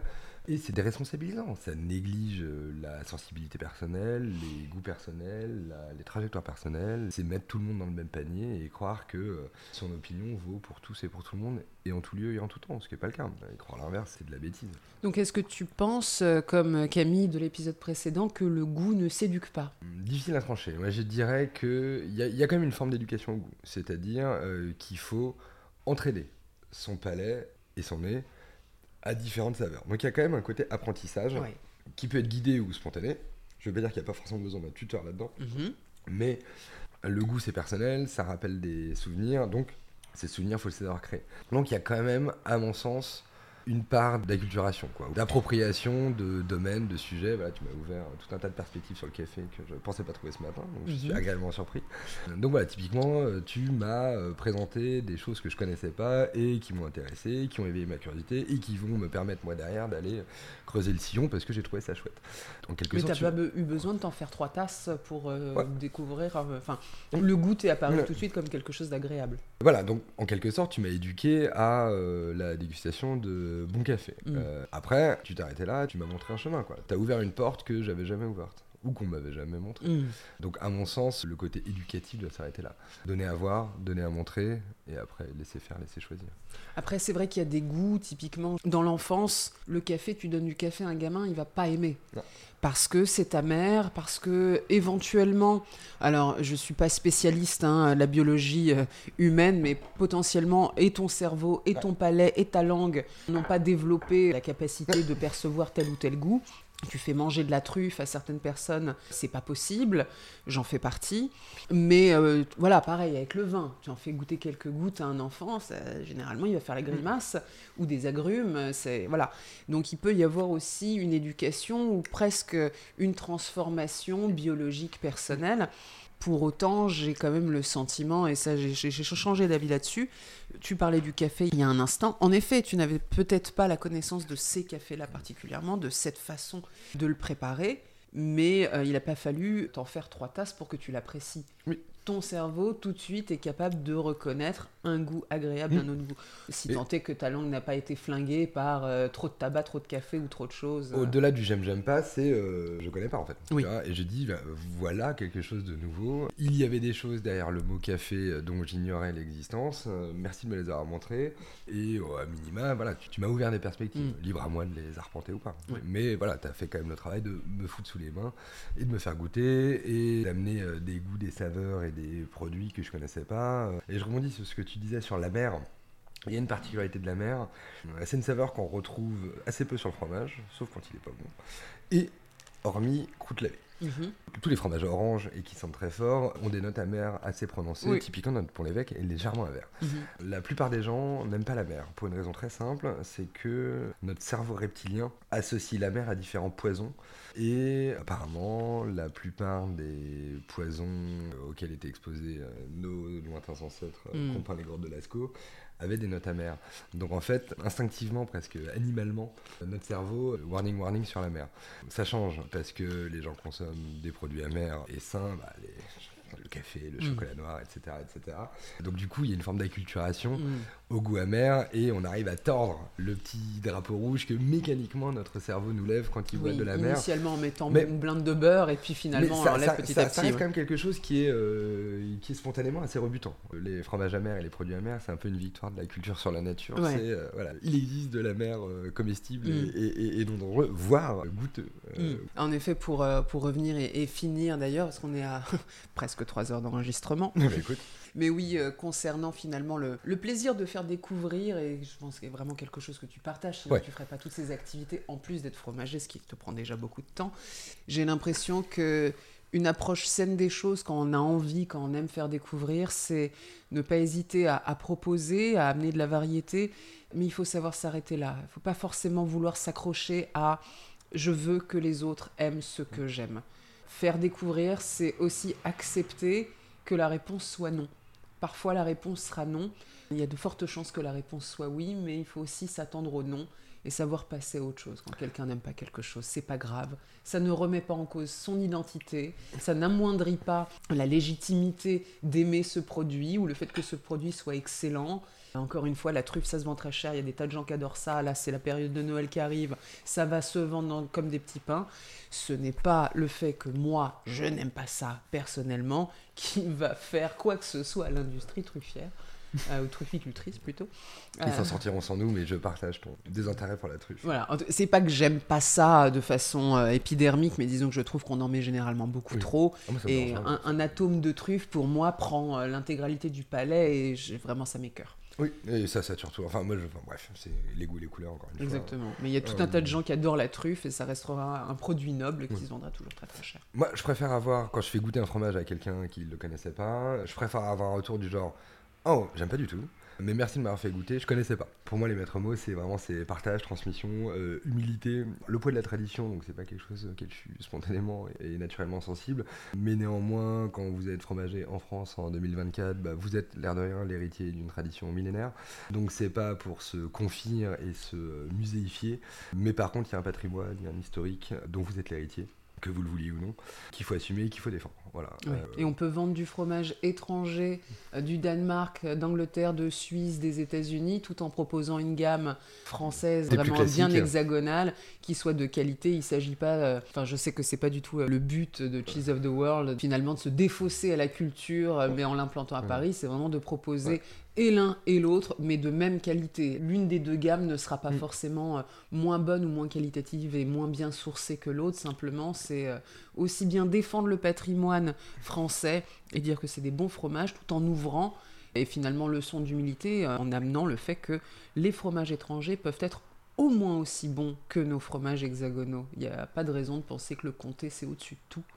Sauf à croire que les Anglais, Américains, Italiens, Suisses sont ipso facto plus cons que nous, ce qui est assez osé à défendre. Oui, c'est et, et- et très sincèrement, tu fais goûter des fromages euh, sans dire d'où ils proviennent et euh, il y a des chances que ce soit peut-être un Stilton qui l'emporte sur un bleu d'Auvergne euh, de moins bonne qualité. Ah bah les, les- les résultats de tous les concours internationaux, une bonne moitié des cas, c'est des fromages étrangers qui gagnent. Oui. Donc le Landerneau en français hurle au scandale, au massacre et à l'assassinat des traditions. Et qu'est-ce que c'est que ces guignols de Suisse italiens, mettez la nationalité que vous voulez, euh, qui viennent manger sur nos plates-bandes. Bah non mon pote, hein, t'es pas ipso facto plus malin que les autres. Ouais. Et c'est pas parce que t'en fais depuis 1000 ans au même endroit que d'autres personnes ailleurs ont d'autres trucs à raconter euh, qui sont pas forcément la même histoire que les tiennes, mais ça s'écoute.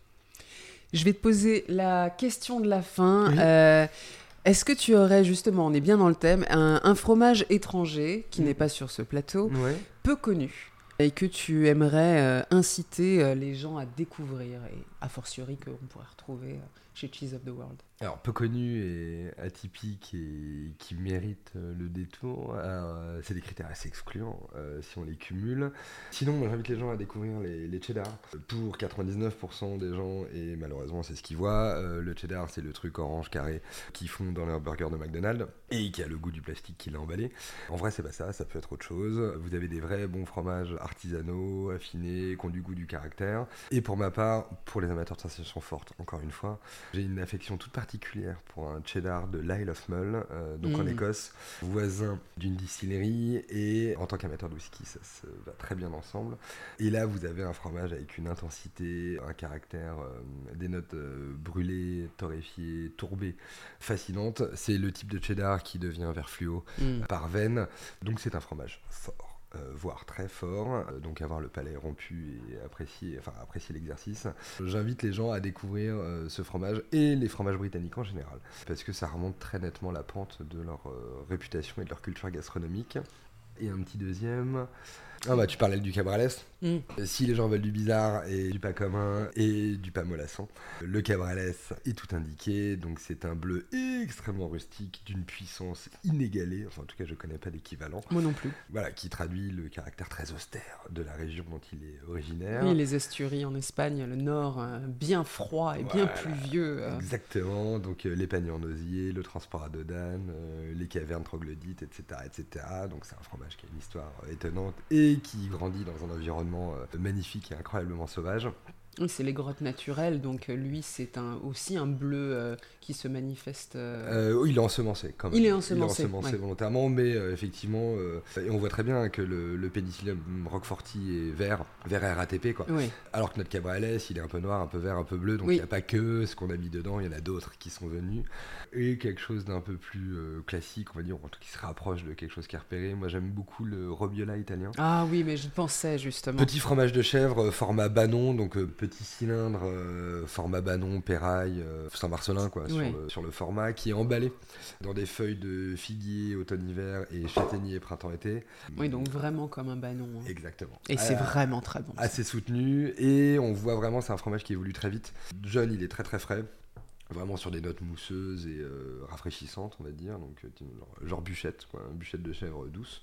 Un affinage médium, mais ça vient assez vite, hein, c'est d'une semaine à l'autre. Deuxième semaine, vous avez un fromage soutenu. Et troisième semaine, vous avez un fromage hyper puissant. Et c'est le cas du banon, donc vous mettez trois banons côte à côte, ils ont trois semaines d'écart, ce qui n'est pas énorme. Et c'est des fromages qui sont radicalement différents. Donc voilà, c'est expérimenter chez vous euh, les effets de l'affinage Ouais. euh, avec le robiola. Le, le robiola, il a vraiment. euh, je lui ai trouvé un petit goût de, de coco. Ouais. Donc il faut aimer ça, évidemment. Tout le monde n'aime pas la coco. Moi, j'adore ça. J'ai- J'aime bien les fromages qui ressemblent pas aux autres, quoi. Euh, Mm. particulièrement les plus moches. Bon, lui, il est joli.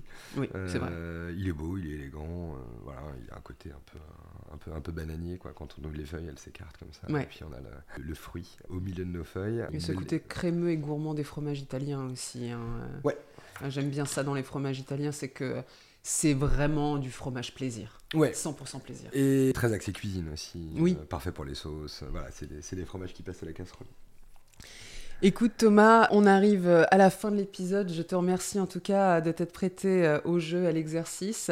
Où est-ce qu'on peut te retrouver? Alors, euh, professionnellement, on me trouve généralement au 30 boulevard Saint-Germain à la fromagerie Cow ou au petit labo euh, qui est euh, accolé à l'établissement. Et sinon, je fréquente les commerces de bouche aux alentours de la place de Ménil dans le 12e. Très J'ai bien. fait plus long. Parfait. Quant au podcast, vous pouvez le retrouver donc c'est sur la planche sur laplanchepodcast.com. Sur Instagram, c'est le vrai frometon avec un e le vrai frometon. Nous sommes début décembre.